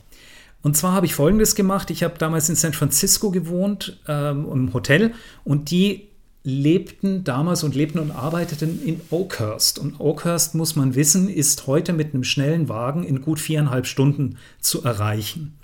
Es ist völlig am Arsch der Welt. Man kann eigentlich dort, was kannst du dort machen? Du kannst dir, wenn du Baumliebhaber bist, kannst du verschiedene Rinden dir anschauen. Wenn du Steinliebhaber bist, kannst du auf verschiedene Höhenmeter gehen. Aber ansonsten ist dort, gibt es dort irgendwie einen Kaffeeladen und einen Bauer mit einem Traktor und dann war da noch Sierra. Und Wo, wobei Anatole heutzutage ist da wahrscheinlich eine riesige Emerson-Fabrik. Also, das sind deine Erinnerungen. Das ist, ja. Ich habe ich hab lustigerweise, habe ich äh, wirklich noch mal mir das mal vor langer, langer Zeit oder vor zwei Jahren, drei Jahren, habe ich es mir noch mal auf Google Maps angeschaut. Da ist heute nichts mehr von der damaligen. Also es ist, glaube ich, noch irgendwie eine Front oder sonst irgendwas. Das war auch alles so in, wenn ich das richtig in Erinnerung habe, du fährst dann, die Straße endet, es kommt so ein, so ein bisschen Feldwegmäßig, sieht aus wie in einem amerikanischen Spielfilm, wo sich dann Leute dann konspirativ treffen. Und da war dann auch so ein großes, also es sah aus, als hätte man ein Blockhaus aufgepumpt und da residierte Sierra drin. Dort habe ich dann Interviews gemacht mit ähm, Roberta Williams, Ken Williams und mit den Two Guys from Andromeda. Und nachher bin ich dann noch rübergefahren, am selben Tag noch nach Fresno, was nochmal zwei Stunden weg war. Und habe dort dann noch L.O. interviewt, also einfach um den kompletten Sierra-Rundumschlag zu machen. Hm. Kommen wir nochmal zurück auf, auf McCrow und Scott Murphy. Das waren die beiden, mit denen habe ich, das war eine Generation. Wir haben uns sofort gesehen und irgendwie super verstanden. Denselben Humor, fanden alles lustig. Mark Crow war für mich eigentlich so der Typ, der kam von Disney. Der war ein bisschen welterfahrener, aber eine total offene Persönlichkeit, ein echter Sonnenschein irgendwie. So California Sunshine State, good guy. Und der Scott Murphy war ein bisschen harscher, ein bisschen zynischer, aber auch der ein bisschen emotionalere Typ. Da hast du gemerkt, dass ihm ein paar Sachen einfach auch gegen den Strich gehen und der konnte dann ähnlich gut grummeln wie Michael Hengst, fand ich. Also das war ganz gut. Aber was ich bei den beiden, das, ich habe die damals getroffen und da hatten sie gerade Space Quest 4 fertig. Oder jetzt muss ich noch mal ganz kurz überlegen. Nee, Entschuldigung. Sie hatten Space Quest 4 in der Mache und ich habe es erst eine CES später gesehen. Weil da sind wir dann später dann nämlich noch durch Las Vegas irgendwie gemeinsam gezogen. War tot auch wieder total lustig. Einfach super nette Leute. Kleines Beispiel, ich habe dann einfach erwähnt, hey, wäre doch echt eine schöne Sache, wir bräuchten irgendwie ein Cover. Äh, ob, ob sie uns was zuschicken könnten. Und schwupps gab es, was wirklich damals relativ äh, ungewöhnlich ist, hat Mark Crow uns eines gemacht. Klar war da schon was vorgefertigt, aber er hat dann noch die Powerplay mit einmontiert und irgendwie gezeichnet und getan. Und das war alles noch Jahre vor Photoshop. Also der hat sich da wirklich hingesetzt und hat sicher zwei, drei Stunden in unser Cover nochmal versenkt. Und das fand ich einfach eine super nette Geschichte. Das ging alles dann ohne Assistenten, ohne PR-Agentur, ohne irgendwie doofe Anfragen. es war richtig, es war einfach richtig, richtig nett. Und ich muss auch sagen, da dass die so nett waren, da komme ich dann später auch nochmal drauf, hat mich schon so ein bisschen starstruck mhm. werden lassen. Das heißt, ich war schon deutlich positiv gefärbt. Und da kommen wir jetzt gleich auch noch mal in einem Test da drauf, denke ich. Mhm. Ja, ich habe ja schon gebeichtet, dass ich jetzt nicht der äh, alte Space Quest-Fan bin, aber ich habe die, ich glaube, 1 und 2 damals gespielt. Und Roger Wilco und vom, was war er, Putzmeister zum Weltraumretter.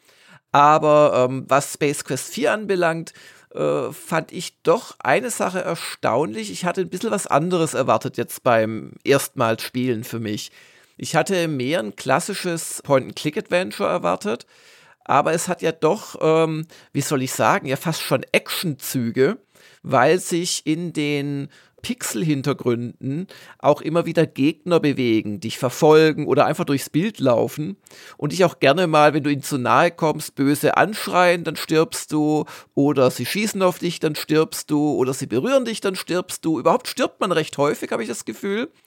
Und diese Form der Echtzeitcharaktere oder ein kleiner Hase, ganz am Anfang hoppelt ein Hase rum, den du fangen musst. Also das ist das erste Puzzle im Prinzip im Spiel. Und diese Art von äh, Echtzeitcharakteren habe ich so nicht erwartet und finde ich prinzipiell ganz gut. Also ich fand auch schon früher bei The Hobbit oder Twin Kingdom Valley äh, fand ich super. Das waren Text-Adventures natürlich, dass da äh, NPCs durch die Räume selbst gelaufen sind. Das hat dem Ganzen immer so eine, weiß ich nicht, so eine Echtheit gegeben. Aber ich muss sagen, in Space Quest hat es mich eher genervt. Ähm, dann ist mir noch aufgefallen, weil wir vor nicht allzu langer Zeit auch die äh, 25th Anniversary Star Trek Folge hatten, dass das Interface mir besser gefällt, nicht perfekt gefällt, aber besser gefällt, weil du schaltest im Prinzip einfach mit der rechten Maustaste mehrere Icons durch und du hast auch nach kurzer Zeit dann rausgefunden, also instinktiv, wie du wieder zum Bewegen kommst, statt da immer dran vorbeizuklicken. Es gibt ein, zwei Befehle, die ich sinnlos finde oder die halt in ganz wenigen Situationen nur anwendbar sind. Dieses Riechen und das Schmecken. Ja, aber das ist halt Space Quest, das ist herrlich. Aber es ist gaggig irgendwie und du, du kriegst halt auch oft einfach, genau, du kriegst oft einfach einen netten Kommentar und dann hast du äh, teilweise so Close-ups, also wenn du Dinge dir näher anschaust, siehst du nochmal praktisch einen Zoom da drauf. Das kann, keine Ahnung, eine Maschine sein, das kann das Innere von einem abgestürzten Gleiter sein. Und dann hast du noch ein Inventar und auch das ist besser zu benutzen als das von 25th Anniversary. Also da muss ich sagen, optimal ist es nicht, aber das ist nicht der Grund, warum ich mich doch schwer getan habe mit dem Spiel. Also das vierte Space Quest war das erste der Serie, das Sierras damals noch ziemlich neues Icon-System verwendet hat. Da waren sie ja so ein paar Jahre hinterher, weil Sierra wurde ja noch in dem äh, mittelmäßigen Parser noch getippt als halt Lucasfilm Games schon vorgemacht hatte und auch andere Entwickler, äh, wie man ein Adventure komfortabler bedienen kann. Und da pflichte ich Jörg bei.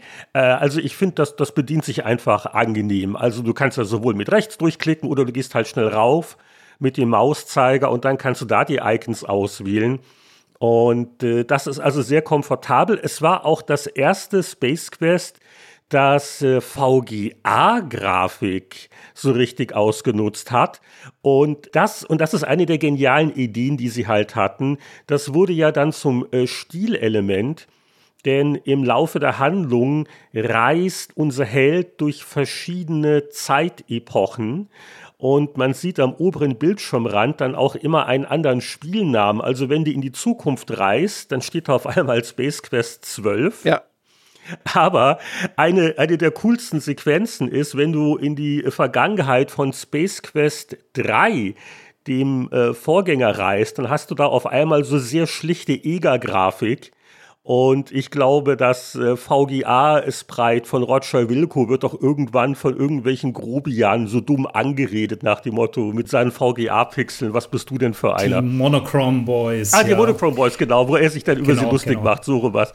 Also, da waren so einige Innovationen drin. Es war ja die frühen 90er, war ja eh so die Ära, wo sie auf dem PC, also es wirklich so richtig abging.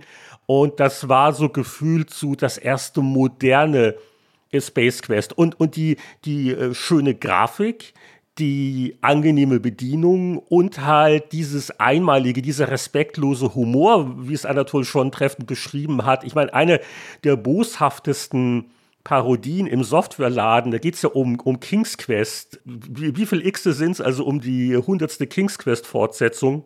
Und das war damals als Gag gemeint, die ja mehrere Gigabyte an Festplattenplatz braucht. Ich meine, die äh, unsere Gegenwart hat ja äh, so Realsatirewert hat das ja schon längst überschritten.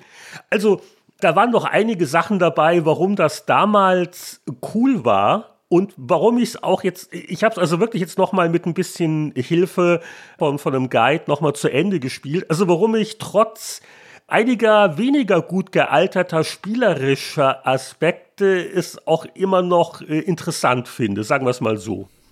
Ihr wisst übrigens, dass das Spiel ursprünglich parserbasiert war. Nein, das wusste ich nicht. Eigentlich hatten die Two Guys das Ganze, wie gesagt, also als Parser und die waren schon relativ weit fortgeschritten und dann kam Ken Williams, der Chef, und hat gesagt, nö, ihr kriegt ein neues Interface, macht mal. Die beiden waren deutlich wenig erfreut. Und das hat dann auch, das war einer der Gründe, weshalb in Space Quest 5 Scott Murphy nicht mehr dabei war. Aha. Die beiden haben sich nach Space Quest 4 dann auch ganz heftig zerstritten. Da kommen wir aber vielleicht später noch mal drauf, weil da gibt es ja auch noch so ein Semi-Happy End äh, oder Happy End in, in the Making. Aber auf jeden Fall war es so, das war ursprünglich als ein reines typisches ähm, Sierra-Spiel angedacht gewesen, halt mit VGA-Grafik. Die haben auch mit diesem Spiel, war es war das zweite Spiel mit der neuen Engine, also das nicht nur EGA-Grafik gemacht hat, oder, sondern halt richtig VGA und mit, mit der vollen Lotte. Und es sah damals einfach sensationell aus, fand ich. Und es gibt noch einen ganz netten kleinen Aspekt. Es gibt eine Animation und zwar, da stürzt Roger Wilco durch die Zeit. Und du siehst ihn, ah, wie er da so runterfällt und im Hintergrund hast du so einen schönen Ring mit Color Cycling. Und das war für Roberta Williams ein ziemlich ausgestreckter Mittelfinger, weil es war Was? eigentlich immer gedacht, ja. dass alle neue Technologie, die du überhaupt machen kannst, ins neue King's Quest gehen soll. Und die hatten das aber schon. Und die beiden haben gesagt, nö, das heben wir uns mal schön für du uns Du meinst auf. das, wo er auf uns zufliegt und die blonden Haare wehen noch so ein bisschen. Genau, ja, ja. genau, genau.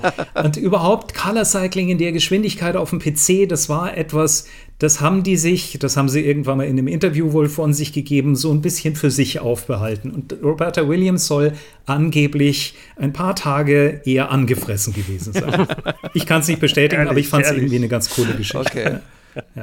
Also das Spiel beginnt jedenfalls damit, dass Roger Wilco, unser sympathischer Anti-Held, halt in der üblichen äh, Weltraumkantina rumsitzt und leicht äh, aufgeschönte Zeitzeugenberichte von seinen Heldentaten zum Besten gibt. Die Aliens sitzen drumherum und dann äh, wird aber gleich geschossen und er, er muss fliehen, denn hinter ihm ist die Fortsetzungspolizei hier, die Sequel Police. Und äh, es kommt also jemand quasi aus der Zukunft und der äh, bittet Roger doch bitte durch ein Portal zu springen, um ihn zu retten. Und das ist halt der Auftakt für eine, also eine etwas wilde Geschichte.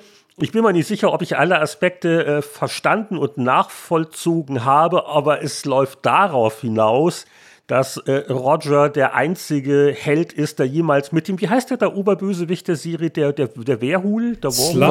Warhol. Warhol. Äh, genau. Wartox oder so, glaube ich. Nee, Warhol. Warhol? Echt? Wo, Wohol. Wohol. Das Sludge kommt in der Abschlussprüfung, Jörg. Das wird noch ein bisschen V-O-H irgendwie geschrieben. V-O-H-U-L, ja, ja, genau. nur mit einem V-O. Also der steckt natürlich hinter allen möglichen schlimmen Dingen und gegen Ende lernen wir auch Roger Junior, den, den Sohnemann kennen und was es nicht alles gibt. Also das ist so ungefähr die Rahmenhandlung. Wie gesagt, ich finde diese, diese Zeitreisegeschichte und wie sie gelöst worden ist äh, mit, den, mit den verschiedenen Sequel-Namen und ach, die, die Sequel-Police alleine, das finde ich alles sehr, sehr äh, göttlich. Mhm. Sierra-Spiele hatten schon damals nicht vielleicht den besten Ruf, was so Fairness angeht und, und, Logik. Und da muss ich sagen, da hat mich jetzt Space Quest 4 doch auf eine harte Geduldsprobe ja.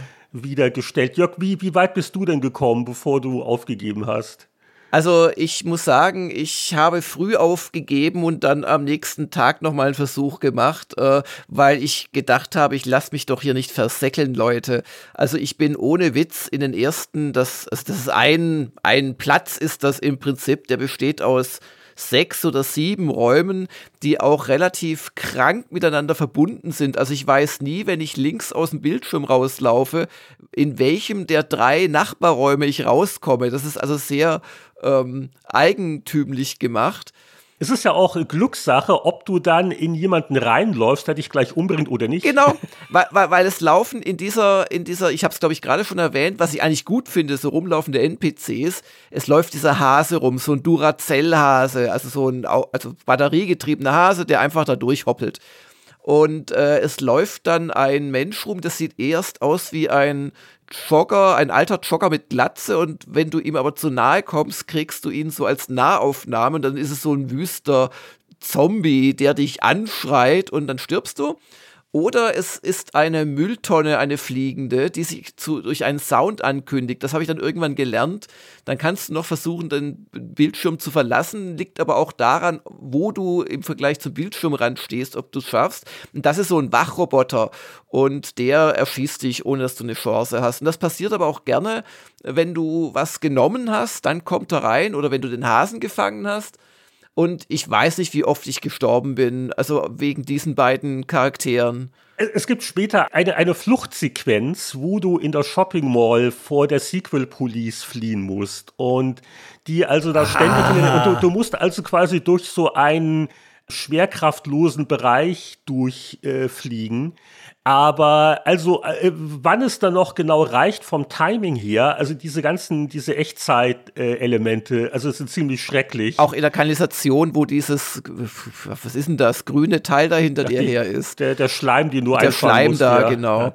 Genau, den musst du ja dann in diesen Becher und so. Also es ist von aberwitzig teilweise auch die Puzzles, aber äh, das halt in Verbindung mit einer wirklich sehr zähen Bedienung, wo du auch oft, du willst schon was machen oder du betrittst einen Raum und dann ist noch wirklich fünf Sekunden lang äh, statt eines Cursors steht dort Wait. Und währenddessen läuft aber schon dieser blöde Zombie auf dich zu. Also es ist wirklich frustig ohne Ende. Der Zombie. Ja. Ja, ganz kurz, der Zombie hat übrigens, das kann sein, wenn ihr die CD-Version mit Sprachausgabe spielt. Es gab damals einen Bug ja. in der CD-Version, dass dieser Zombie viel, viel öfter auftaucht ah. als in der Diskettenversion. Das hat bei Sierra aber irgendwie keiner gemerkt. Ich vermute, dass sie das irgendwie gefixt haben. Aber vielleicht gibt es dafür einen Patch, weil sonst stirbst du nämlich alle drei Meter. Du gehst von, von A nach B und bist platt. Ja. Also äh, das fand ich auch. Es ist auch das Miss Astro Chicken, die haben ja im Spiel Nummer 3, also in äh, Pirates of Pestalon, hatten sie einen Spielautomaten drin, den Astro Chicken. Und jetzt kam der zweite, Miss Astro Chicken, Flight of the Pollet. Super simpel, aber auch super nervig. Und nach drei Minuten kannst du dieses Gedüdel nicht mehr hören. Du kriegst einen Föhn. Ja. Aber äh, was ich noch loben wollte, auch wenn es wiederum nervig ist, weil es erstmal ein weiterer Tod ist, aber der, der Humor der, der Macher, den siehst du schon daran, dass du auch in dieser Anfangssequenz kannst du an einem, ja, Panzer, ich habe ihn nicht als Panzer erkannt, ich habe ihn als so grüne Schleimkugel empfunden, aber es soll ein abgestürzter oder kaputter Panzer sein da kannst du ein Item einsammeln, das nennt sich Very Unstable Ordnance, also eine, eine sehr, äh, was ist denn die Übersetzung? Äh, eine, eine instabile Munition oder, oder ja, Granate. Die kannst du mitnehmen und wenn du sie wieder reinsteckst, kriegst du Punkte. Das habe ich aber erst nachträglich gemerkt, weil ich hatte gespeichert, nachdem ich sie schon genommen hatte. Übrigens, ich habe also alle 20 Sekunden gespeichert, nachdem ich das fünfte oder sechste Mal gestorben war. Und dann verlässt du diesen allerersten Bereich, indem du ein äh, Kanalisationsschacht öffnest. Und wenn du die Ordnance bei dir hast, springst du runter und dann ist eine Sekunde nix und dann kommt dein abgetrennter Fuß nach einer Explosion wieder rausgeflogen und dann kriegst du noch einen hämischen Kommentar. äh, was war dir denn nicht klar beim Wort instabil oder irgendwie sowas halt? Ich hab's vergessen. Da, klar, ein weiterer Tod, du ärgerst dich, aber halt auch saukomisch irgendwie. Speichern ist absolut essentiell, aber ich glaube auch, dass das war so ein bisschen die, das Programmatische. Der Scott Murphy hatte hat wirklich die Form der Todesarten äh, zur großen Kunstform erklärt. Und das merkst du leider in dem Spiel. Es wäre lustiger, wenn ja. du nicht permanent wieder laden müsstest oder dich zu dieser Stelle vortasten müsstest. Ja, und das geht ja heute auch sehr komfortabel, gell, äh, Anatol? Ja, und ah, ah, ah, hier, Techniktipps, pass auf. Ja. Äh, Lenhardt dachte erst, oh, Space Quest, schau an, das habe ich ja in meiner Steam-Bibliothek, weil da gab es mal irgendwann äh, von Activision dann, oder ursprünglich von Sierra sogar noch auf CD, glaube ich, veröffentlicht, die Sammlung 1 bis 6. Und da hatte ich die digitale Version von Weiß der Geier waren in meiner Sammlung, wunderbar, spiele ich. Und das ist eine äh, sehr lieblose DOS-Box-Emulation. Und äh, also das Laden und Speichern ewig langsam, also bis du mal auf das Menü drückst und dann geht das auf und dann vergehen ein paar Sekunden. Und dann fiel mir aber ein, Scum VM, der Emulator, der ursprünglich für die Lucasfilm Games Adventures äh, gemacht worden ist, damit soll man ja auch die Sierra-Sachen abspielen können. Und tatsächlich, also meine Originalinstallation im Steam-Verzeichnis, da konnte ich das Spiel quasi importieren in ScumVM. Und ScumVM hat den großen Vorteil, du drückst äh, F5 und puff, Du kannst sofort speichern. Es ist also das, das Ladespeicherinterface ist irre schnell. Wie habt ihr denn unter der Technik gelitten? Also ich habe gar nicht mal so unter der reinen Technik gelitten. Wo ich gelitten habe, ist, ähm, sie haben Folgendes gemacht. Sie haben die Hintergründe bei den alten äh, Space Quest waren die handgepinselt. Macro hat sich da wirklich hingesetzt und hat das Pixel für Pixel gemalt. Dann wurde das vektorisiert, dass es schön klein ist und dann auf Disketten gepackt. In diesem Fall hatten sie das erste Mal Motion Capture. Das war echt eines der ersten Spiele, das überhaupt das benutzt hat. Und das zweite ist, sie hatten wirklich schöne, auch wieder handgemalte 256 Farben VGA-Grafiken. Aber die Tücke ist, wenn du diese beiden Dinger mischt, wenn du dieses Sprite hast, das doch recht pixelig ist und das auf dich zukommt, sieht das so aus, als hättest du hinten eben äh, wieder Diorama, ja, aber die Proportionen der Spielfigur stimmen für mich meistens nicht. Exakt. Weil hinten ja. geht es in der Perspektive schon viel tiefer. Das heißt, du hast immer sowas, eine Mischung zwischen, oh, das ist aber super flächig und oh, das ist, also es stimmt einfach nicht. Das haben sie damals noch nicht irgendwie sauber hingekriegt. Das fand ich damals echt leider nicht so dolle. Aber wisst ihr was? Es gibt tatsächlich noch einen Aspekt, der mich noch mehr annervt als diese Echtzeit. Naja, Action ist es nicht ganz, aber diese Geschicklichkeitstests. Du musst dann später auch rechtzeitig eine Taste drücken, um auszuweichen, um nicht überfahren zu werden. Oder beim Finale, das hat mir aber auch keiner wirklich gesagt, stehe ich auf einmal quasi dem Bösewicht gegenüber und, und, und sterbt dauernd. Äh, ja, da, da muss ich dann zur Tastatur greifen und zurückkämpfen. Also nicht, nicht wirklich optimal dem Spieler auch äh, alles beigebracht. Was mich noch mehr stört, als dieses Action-Gekasper und das unfaire, ich laufe in das nächste Bild rein, oh, oh, stand ein Gegner, ich bin tot. Noch schlimmer finde ich die Codes, die man eingeben muss, um zwischen den verschiedenen Zeiten zu wechseln. Weil was sie dir auch nicht sagen, ist, wenn du zum ersten Mal in so ein, äh, eine Zeitmaschinenkapsel dich begibst, da musst du gucken, welche sechs Symbole gerade auf dem Navigationsdisplay zu sehen sind. Das sind jetzt nicht etwa Zahlen und Buchstaben aus dem westlichen Alphabet, wie wir das kennen. Das sind abstrakte Symbole aus der Zukunft. Und äh, ist auch alles nicht wahnsinnig groß. Und äh, sie wollen, dass du das quasi abmalst und das äh, Papierchen dann zur Hand hast, weil später ist es dir sonst nicht möglich, in die Zeit zurückzukommen, weil das ist halt der Code für diese Epoche. Und äh, der Gag war ja der, es war ja auch Teil des Kopierschutzes, weil um deinen ersten Zeitsprung zu machen, musstest du was aus der Anleitung eingeben, was sie dann bei der CD-Version, glaube ich, äh, vereinfacht haben. Aber um dann wieder zurückzukommen, musstest du wirklich vorher das abgeschrieben haben. Da gibt es keine Hilfsfunktion, das hat keiner für dich automatisch sich gemerkt. Und da hätte ich fast aufgegeben. Aber als alter Adventure-Spieler weiß ich gerade bei Sierra viele verschiedene Spielstände. Und da bin ich dann wirklich zurück zu einem alten Spielstand und habe es mir da dann abgeschrieben, weil die Symbole sind ja auch bei jedem Spielversuch zufällig neu. Ach nee. Also wenn ich irgendwo eine Komplettlösung habe, das bringt mir alles herzlich wenig. Und das ist, also da habe ich wirklich in die Tastatur gewissen. Also ja. das ist dermaßen. Aber Heinrich, wollen wir nicht langsam mit dieser schamlosen Werbung für dieses Spiel aufhören? Hat es denn auch was Gutes? Berichte doch mal. Also, ich habe ja schon gesagt, Bedienung schrecklich, dauernd sterben auch doof, äh, Räume nicht immer schön verbunden. Aber vielleicht sollte man mal die ja durchaus lustige Sprachausgabe auch erwähnen.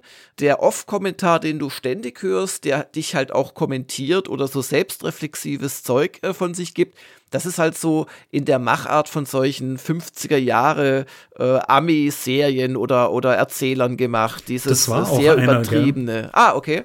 Mhm, das war ein, ein Herr namens Gary Owens der das viel fürs Fernsehen gemacht hat. Ja, also klang so wie früher so die äh, Atomschutzbunker-Lehrvideos, die man dann teilweise kennt, wiederum aus dem Englischunterricht. Also so ähm, When the Atom Bomb lands, so dieses komisch äh, akzentuierte.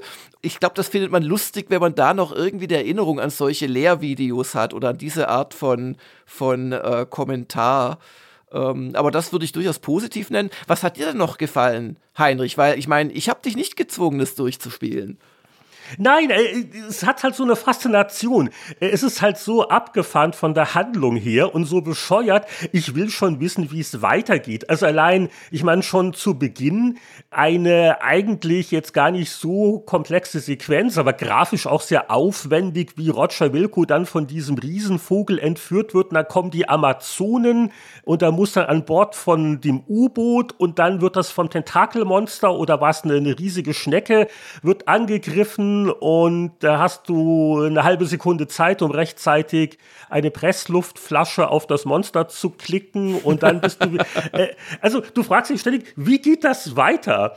Und das ist schon was, äh, was mich durchaus bei Laune gehalten hat. Und es ist halt schöne äh, Pixelgrafik. Der frühen 90er hat sich gut gehalten, äh, schön bunt. Und die Bedienung ist eigentlich angenehm. Also es ist kein Spiel, das man heute so nochmal verkaufen könnte. Ich würde mir wünschen, jemand würde da so ein kleines Remaster machen, jetzt gar nicht aufwendig, aber einfach so, so zwei, drei unfaire Nervigkeiten einfach eindämmen. Dann wäre das immer noch ein nettes kleines Spiel, ja. Und natürlich, Anatol, sind wir uns einig, ich glaube, die ganze Shopping Mall ist doch eigentlich der Höhepunkt. Zum einen von den Gags her und zum anderen auch, da, da stirbt man nicht gar so häufig. Ja, wenn nur nicht die Sequel Police irgendwie vorbeikommt und du fliehen musst. Also, was sie gnadenlos verbockt haben, ist alles, was mit Action zu tun hat. Das konnten sie einfach nicht. Und da haben sie sich, vielleicht haben sie gedacht, sie können es, aber das ist für heutige Begriffe einfach, das geht nicht mehr. Es ist kein 200-prozentiges Desaster, aber es macht einfach keinen Spaß. Wo ich finde, wo es gut funktioniert, ist auf der Humorebene und es sieht heute noch einfach aus nostalgischen Gründen, merkst du, wie viel Spaß die hatten beim, bei den Grafiken. Also allein der Typ in Monolith Burger, ähm, oder die Latex Babes of Estros und also die ganzen Anspielungen auch, die es innerhalb der Branche ähm, äh, gibt, die finde ich heute noch gelungen, aber das Spiel, das Spielprinzip ist schon ganz klar outdated. Also du klingst jetzt ein bisschen ernüchtert. War das jetzt hart für dich, so ein bisschen damit wieder Nee, es war nicht hart. Es war nee, nee, nee, nee, es ging schon. Also ich muss sagen, ich habe mir noch mal überlegt, würde ich es heute noch mal jetzt außerhalb des Spieleveteranen Podcasts noch mal äh, spielen? Ich hätte habe es mir angesehen, aber ich glaube, ich hätte nach 15 Minuten gesagt, äh, ja, war nett, aber will ich nicht mehr. Ich habe was anderes zu tun. Lustigerweise Space Quest 3 habe ich äh, vor, ja, glaube ich, drei Jahren oder so nochmal angefasst und relativ weit gespielt. Das hatte mit Abstand die schönste EGA-Grafik, die es je in EGA gab. Den Humor würde ich gerne mitnehmen, aber das Spiel drumherum würde ich gerne einfach neu stricken. Ja. ja. das Fies ist natürlich auch, wir alle haben natürlich Adventures, äh, die ein bisschen weiter fortgeschritten sind, halt auch mittlerweile gespielt, beziehungsweise, äh, weiß ich nicht, so eine Monkey Island äh, Enhanced-Fassung gespielt oder Thimbleweed Park, die ja auch sehr die Retro-Synapsen bedienen, aber die einfach ganz andere Spiele sind vom Bedienkomfort her und auch von der Grafik und von der Stringenz dessen, was du da machst und so. Und da muss ich sagen, hat mich das Space Quest 4, also ja, ehrlich gesagt, fast schon entsetzt. Ja, also ich spiele lieber vier Stunden ein mittelmäßiges Legend Abenteuer, weil die waren für mich dann eigentlich noch mal so, die haben versucht beides ja, irgendwie ja, zusammenzubringen ja. und die hatten wirklich super schöne, auch so grafisch gesteuerte, die haben es dann drauf gehabt. Also Bob Bates und sein, sein Team haben damals wirklich tolle Sachen gemacht einerseits noch im Text-Adventure verhaftet, auf der anderen Seite aber auch schon Grafik-Adventure verstanden. Nur das Space Quest 4, für mich ist es heute eigentlich eine Blendgranate mit Humor. Oh, oh, jetzt, jetzt, bin ich derjenige, der Space Quest 4 verteidigen muss. Damit hatte ich nicht gerechnet. Ja, okay, ich sag euch noch Das eins. musst du schon deswegen machen, weil du das damals so toll bewertet hast, Heinrich. Oh, stimmt, ein bisschen überbewertet. Kommen wir gleich drauf beim Pressespiegel. Aber eins möchte ich noch erwähnen. Es ist irgendwie auch eine charmante Zeitkapsel, denn das, was da oft parodiert wird, sind ganz typische Themen der frühen 90er. Da machen sie teilweise Witzchen über die ganzen CD-Formate, die damals aufgekommen sind. Wie gesagt, sie machen sich lustig über Sierras damalige Produktpolitik. Das hat schon so ein Nostalgiebonus auch beim Humor, finde ich. Und das ist auch das, und äh, warum es mich dann doch irgendwie, naja, gepackt ist, übertrieben. Also auch hier, wenn jetzt das nicht unser Thema gewesen wäre, hätte ich auch früher aufgegeben. Aber warum ich dann auch ein bisschen neugierig wieder war und äh, oder alleine am, äh, am Ende beim großen Finale, wo du also quasi die Identität äh, vom Roger Junior auf eine Diskette lädst oder was die vom Bösewicht. Also eine dreieinhalb Zoll Diskette ist dann halt auch zu sehen. Also sowas für dich schon ganz charmant. Gut. Ich habe eine Kurzzusammenfassung, falls euch das noch interessieren würde, von wie es mit den beiden Guys weitergegangen ist. Ja, das wollte ich dich auch noch fragen, weil gab es da nicht vor ewigen Jahren schon auch einen Kickstarter? Die wollten doch wieder ein Space Quest-artiges Adventure zusammen machen, das aber bis heute, glaube ich, nicht erschienen ist. Und da hoffe ja, ich, genau, dass du, genau. Anatol, das ein bisschen verfolgt hast. Ja, das kann ich, ähm, das habe ich mir jetzt hier aufgeschrieben unter der Überschrift Das Comeback, das keines war. Hm. Also Mark Crow und Scott Murphy haben sich nach ihrem Knatsch, man darf nicht vergessen, Mark Crow hat Space Quest 5 gemacht, das übrigens sehr gut sein soll. Und Scott Murphy hat Space Quest 6 gemacht, dass man besser keines Blicks würdigen sollte. Die haben sich wieder zusammengetan und haben die eine, eine Firma gegründet ähm, namens Skies from Andromeda, haben den Gary Owens, also den Erzähler, und äh, einen, den Chris Pope noch dazu gewöhnt und haben gesagt, wir machen jetzt noch ein Spiel ähnlich wie Space Quest. Und das hieß dann Space, Space Venture. Venture. Der, der, Name, genau. Perfekt, ja. ja, ja, genau. Also eine schöne Idee und haben dann auch äh, 500.000 wollten sie einsammeln, 540.000 Dollar haben sie bekommen. Das, das war vor zehn Jahren schon, ne? das war 2012. Und dann ging es richtig los. Also, sie haben es total unterschätzt, das haben sie beide auch zugegeben. Dann ist im Februar 2015 der Gary Owens verstorben. Dann sind beide Eltern von ihnen krank geworden und zwar leider wirklich auf schrecklichste Art und Weise. Also gerade bei, bei glaube ich, bei Scott muss es wirklich schlimm gewesen sein mit einer Mutter, die permanente Betreuung brauchte und wir wissen alle, dass das nicht sonderlich äh, lustig ist in den USA, sowas zu kriegen. Dann wurde ähm, sehr harter Prostatakrebs bei Scott Murphy diagnostiziert. Er scheint über dem Berg da zu sein. Es gab eine GoFundMe Kampagne dafür, wo er dann auch ein bisschen Geld ähm, eingesammelt hat. Aber wir haben bis jetzt 125 Updates auf Kickstarter, 35.600 Kommentare und wir sind zehn Jahre später und sie sind jetzt die letzte, ähm, ja, sie sind jetzt dabei, die Save-Funktion zu implementieren. Aber es ist halt immer noch nichts. Ich habe das für mich, äh, das, den Kickstarter abgeschlossen, weil ich da keinen äh, ich mag mich nicht mehr über Dinge aufregen, die sich wahrscheinlich ohnehin nicht mehr ändern lassen. Also ähm, haben wir da irgendwie 30 Euro in die Richtung der Two Guys geschmissen. Das sei ihnen auch gegönnt. Von mir aus gibt es da keinen Groll, aber ich glaube nicht, dass das jemals erscheinen wird. Oder was noch schlimmer ist, es erscheint und ist dann scheiße. Auch das hatten wir ja schon mehrfach. Ja, das waren jetzt unsere Gedanken aus heutiger Sicht. Äh, 20, 30 Jahre später ist man immer schlauer. Aber was haben denn damals die werten Spieletester so gesagt? Und ich habe hier eine Powerplay aus dem Jahr 1991 und ein gewisser Anatol Locker strahlt mich an mit seinem super Gesicht, obwohl dann doch nur eine 76% drunter stand. Ja, also äh, dazu muss man sagen, dass ähm, der liebe Michael Hengst auch nur sein geht so Gesicht macht. Also wir sind da, glaube ich, relativ ausbalanciert gewesen. Ich darf mal kurz mich vorlesen. Also ich mache kein Hehl daraus, dass es mir die Space Quest Serie angetan hat. Und diesmal sind die Two Guys from Andromeda da knapp vor meiner persönlichen Zwerchfell-Schmerzgrenze angelangt. Die Grafiken sind so gut, dass man sie am liebsten an die Wand pinnen würde. Das Schärfste aber ist der Humor. Wer einmal beim Softwarehändler in der Kiste gewühlt hat und sich ein wenig in der Szene auskennt, ist vor Lachen platt. Leider hat man das Spiel ziemlich schnell durch. Dafür wird man noch lange Zeit von diesem Programm reden.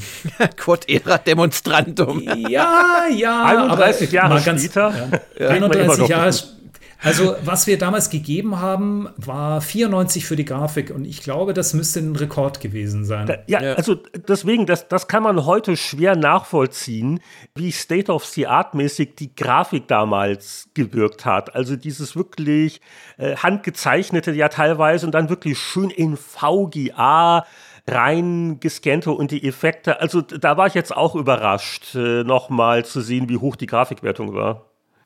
Michael Hengst hingegen schrieb, das ganze Spiel sprüht nur so vor Insider-Gags.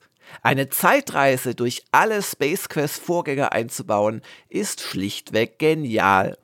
Allerdings gibt es auch bei diesem schönen Spiel einen Grund zum Mäkeln. Die Space Quest typischen Action-Puzzles können bei mehrmaligem Nichtgelingen ungeduldigen Spielern etwas auf die Nerven schlagen. Und zurückhaltend. ja, das war noch. Da war man noch Kummer gewohnt damals man merkt, bei mir ist alles so ein bisschen, ah, ich bin super, super Fan und bei Michael, der muss sich eher mit dem Knurren zurückhalten. Also, also das liest sich so, als wollte Michael den direkten Vorgesetzten nicht allzu sehr auf die Zehen steigen und hatte ah. seine absolut berechtigte Kritik äh, schon in sehr vorsichtige Worte gekleidet. Ähm, was, glaube ich, das ganz schön zeigt, ist, dass man auch in der, in, in der Redaktion damals einfach unterschiedliche Meinungen haben konnte. Und dafür waren die Meinungskästen ja auch da. Es gab Leute, die das Spiel einfach super fanden und total schön und über die, die Sachen, die damals äh, nicht so doll waren, einfach hinweggesehen haben und gesagt haben, das ist die Welt, in der ich gerne mich sehen möchte. Und der Michael hat gesagt, ja, aber da ist spielerisch einfach was falsch. Und ich muss sagen, er hat heute beim Wiederspielen bin ich mit Sicherheit eher bei Michael zu finden. Ja, ja, das stimmt. Und weißt du noch, wie ihr damals so gehandelt habt? Hast du eröffnet mit einem 80er und dann kam Michael und sagte 69 oder? Das weiß ich nicht mehr. Also wir haben die, ich finde auch, ähm, die 76 Prozent sind gerechtfertigt. Das ist okay. Es ist ein gutes Spiel, wenn du einen kurzen Retro-Kick haben willst, aber es ist eben kein gutes Spiel, dass es über 80 ist. Ja. Also 76, ich würde persönlich heute vielleicht noch mal irgendwie zwei Punkte drauflegen, so in die 78er Richtung, aber es ist schon so viel im Argen spielerisch, dass die, gerade bei den Action-Teilen, das geht heute nicht mehr. So, jetzt gibt es aber hier eine Testwertung. Da muss ich sagen, da lag der Tester doch ein bisschen daneben. Auch nach den Maßstäben von 1991 war es ein bisschen zu freundlich, was die DOS International 691 gewertet hat. Acht von zehn Spiel des Monats. Also äh, aus heutiger Sicht äh, wollen wir gar nicht anfangen, aber auch aus damaliger Sicht war die 8 ein bisschen sehr freundlich, die eine ne 7 von 10 hätte geben sollen, der Heinrich Lehnhardt. du brauchst auch mal eine Zeitreise durch alle deine Hefte, um die Wertung nachträglich zurechtzurücken, oder? Wertungsquest. Also, warum war ich so begeistert? Die audiovisuellen Leckereien sind so überwältigend, dass auch Adventure-unerfahrene Einsteiger bei diesem Programm regelrecht vorm PC kleben bleiben werden. Uiuiui. Ähm, 6 Megabyte sollten Sie auf Ihrer Festplatte aber frei haben, um diesen Brocken zu installieren. Bei so vielen Superlativen ist der Umfang des Programms vielleicht eine kleine Enttäuschung. Für die luxuriöse Aufmachung ging so viel Platz drauf, dass die Puzzles etwas zu kurz gekommen sind. Sonderlich originelle, logische Rätsel sollten Sie nicht erwarten. Auch etwas mehr Umfang hätte nicht geschadet. Dennoch, Space Quest 4 ist unserer Meinung nach ein Adventure-Meilenstein. Hat man nicht allzu häufig über Sierra-Titel gesagt, aber da komme ich nicht äh, drum rum. Das habe ich damals so geschrieben. Wow. Aber das ist ja noch gar nichts gegen die Begeisterung, die uns aus der ASM 5 1991 entgegenschwappt. 10 von 12 wurde da vergeben und Eva Hoog schrieb, nach dem grafisch noch brillanteren, doch spielerisch schwächeren fünften Teil der Königssaga bietet Rogers neuester Streich wieder herrlichen Blödsinn, deftige Rätsel und ungeheuren Spielspaß. Voller Zitate und Querverweise, technisch glänzend in Szene gesetzt, ist die Odyssee ein klarer Gewinner. Die Redaktion war einhellig der Meinung, Space Quest 4 ist unser Mai-Hit. Und der Amiga Joker 4 1992 gibt 75% und sagt zur Amiga-Umsetzung, und zwar in Form von Max Magenauer. Als alte Sierra-Fans habt ihr doch garantiert schon eine Festplatte nebst Turbokarte in eurem Amiga installiert, oder? Schlecht wäre es jedenfalls nicht, denn ansonsten kämpft man sich etwas mühsam durch die zahlreichen Action-Szenen des Games. Space Quest 4 hat man aufgrund seines eher niedrigen Schwierigkeitsgrades relativ schnell durchgespielt. Doch dafür hat man sich in dieser Zeit besser amüsiert als mit drei, in Anführungsstrichen, normalen Adventures. Ja, der niedrige Schwierigkeitsgrad. Also wenn man es rein auf die Rätsel bezieht, mh, aber halt, wie gesagt, die Action-Elemente und da der Frust das ist halt wieder eine Sache für sich. Aber ja, es, es war relativ kurz. Also wenn man heute eine Komplettlösung liest, das äh, ist nicht das komplexeste aller Spiele. Aber, also mein Fazit ist, Amiga Joker und Powerplay gewinnen im Nachhinein gesehen. Äh, waren jetzt zwar nicht so grundsätzlich anders, aber DOS und ASM vielleicht jeweils ein Itzelchen zu positiv. Ja, wobei es war jetzt auch jetzt keine echte Jubelwertung drunter, vielleicht mal von der ASM abgesehen, aber die ASM hat ja eh immer etwas höher gewertet als die anderen. Also ich finde jetzt im Nachhinein betrachtet keine Skandalwertung drunter oder so. Ich glaube, dass sich alle der Unzulänglichkeiten irgendwie mm, schon bewusst waren. Das finde ich, merkt man schon. Das ist in allen Tests auch zu sehen. Und ähm, heute geht man halt ein bisschen harscher damit um. Für damalige Zeiten war es echt sensationell, was da einfach geboten war. Ja. Ja, mein Fazit, immer noch eine äh, durchaus witzige Science-Fiction-Klischee-Parodie. Manche Gag, ja, vielleicht jetzt ein bisschen abgestanden, aber meine Güte, über 30 Jahre ist das Ding jetzt alt. Ich finde, äh, Gags und Grafik haben sich da sehr, sehr tapfer gehalten. Einige Spieldesign-Entscheidungen nicht so toll, aber also aus historischem Interesse kann man das schon noch wieder spielen. Schreibt halt immer äh, brav ab oder heutzutage macht man einfach einen Screenshot, was auf dem Display der dusseligen Zeitmaschine steht. Also ich muss etwas kritischer äh, mein Fazit schließen, wenn man sich überlegt, dass ein Jahr vorher ungefähr Monkey Island erschienen ist, das so viel besser ist in jeder Beziehung und auch urkomisch äh, weiß ja, ich. Ja, gut, das ist eine andere man, Liga. Das, ja, das stimmt, also ja. das, das wollte ich jetzt einfach nochmal sagen. Ich muss ehrlich sagen, äh, ich war enttäuscht, weil es, es gibt nicht so viele Spiele, wo, wo jeder denkt, man hat sie gespielt, die ich nicht kenne, weil ich echt wahnsinnig viel gespielt habe damals im PC- und Homecomputer-Bereich. Und dann, dann denke ich mir immer, ah, jetzt kannst du endlich für die Spieleveteranen so einen Klassiker endlich auch erleben. Und äh, also, nee, also ich, ich möchte das freiwillig keine Minute weiterspielen. Also ich bin irgendwie zwischen euch beiden. Ich finde, es ist heute nicht mehr zwingend notwendig, dieses Spiel irgendwie durchzudaddeln. Also äh, Heinrich, Hut ab, dass du es wirklich dann wissen wolltest. Ich würde heute eher zu Space Quest 5 greifen, einfach deshalb, weil ich es noch nie länger als, glaube ich, eine halbe Stunde gespielt hatte, einfach nur aus Zeitgründen. Und ich vor kurzem ähm, gehört habe oder einfach jetzt auch bei der, bei der Vorbereitung, dass das nach Nummer 3 eigentlich das Beste sein soll. Das werde ich mir, glaube ich, dann noch mal eher geben und ähm, auch das Dreier war echt gut. Na klar hat das auch Ecken und Kanten, aber das Vierer, mh, hm, nicht so gut gealtert. Ja, und bevor wir drei jetzt noch weiter altern, äh, leiten wir das Ende der heutigen Folge ein. Nicht vergessen, ganz am Ende noch ein bisschen Bonusmusik. Wir bedanken uns auf jeden Fall bei unserem Ehrenguy aus Andromeda oder aus welcher Galaxis auch immer er in Wirklichkeit kommt. Vielen Dank, Anatol Locker. Gern geschehen. Hat einen Riesenspaß gemacht. Danke. Ja, und wir hören uns hoffentlich schon nächste Woche wieder und bis dahin sagen wir Tschüss. Keiner verlässt den Raum, entfernen Sie sich nicht von Ihrem Podcast-Abspielgerät, denn gleich kommt noch die musikalische Zugabe von Anatol. Danke fürs Zuhören. Danke an alle, die uns auf Patreon unterstützen und deswegen schon nächste Woche wieder eine frische Folge hören.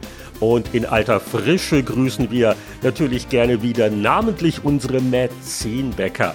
Und das sind Christian Kohlheim, Markus Werner, Champa, Marc-Alexander Grundke, Lüder Görtmüller, Pascal Turin, Mario Stritzelberger, Sören Stoneman, Gronk, Alexander Schulz, Tobias Navarra, Christian Timmer, Andreas Wander, Peter Verdi, Heinrich von Weinau, Donkey Kong, Hannes, Hans-Peter Krüger, Oliver Reynolds, Patrick Grosse, Matthias Faut, Rainer Pielmann und Julian. Bis zum nächsten Mal alles Gute. Wir hören uns wieder beim Spieleveteranen-Podcast. Aber jetzt hören wir heiße Hits auf Antenne Spieleveteranen, der Bonustrack von ihrem neuen Album Diorama Mock mit Olympic.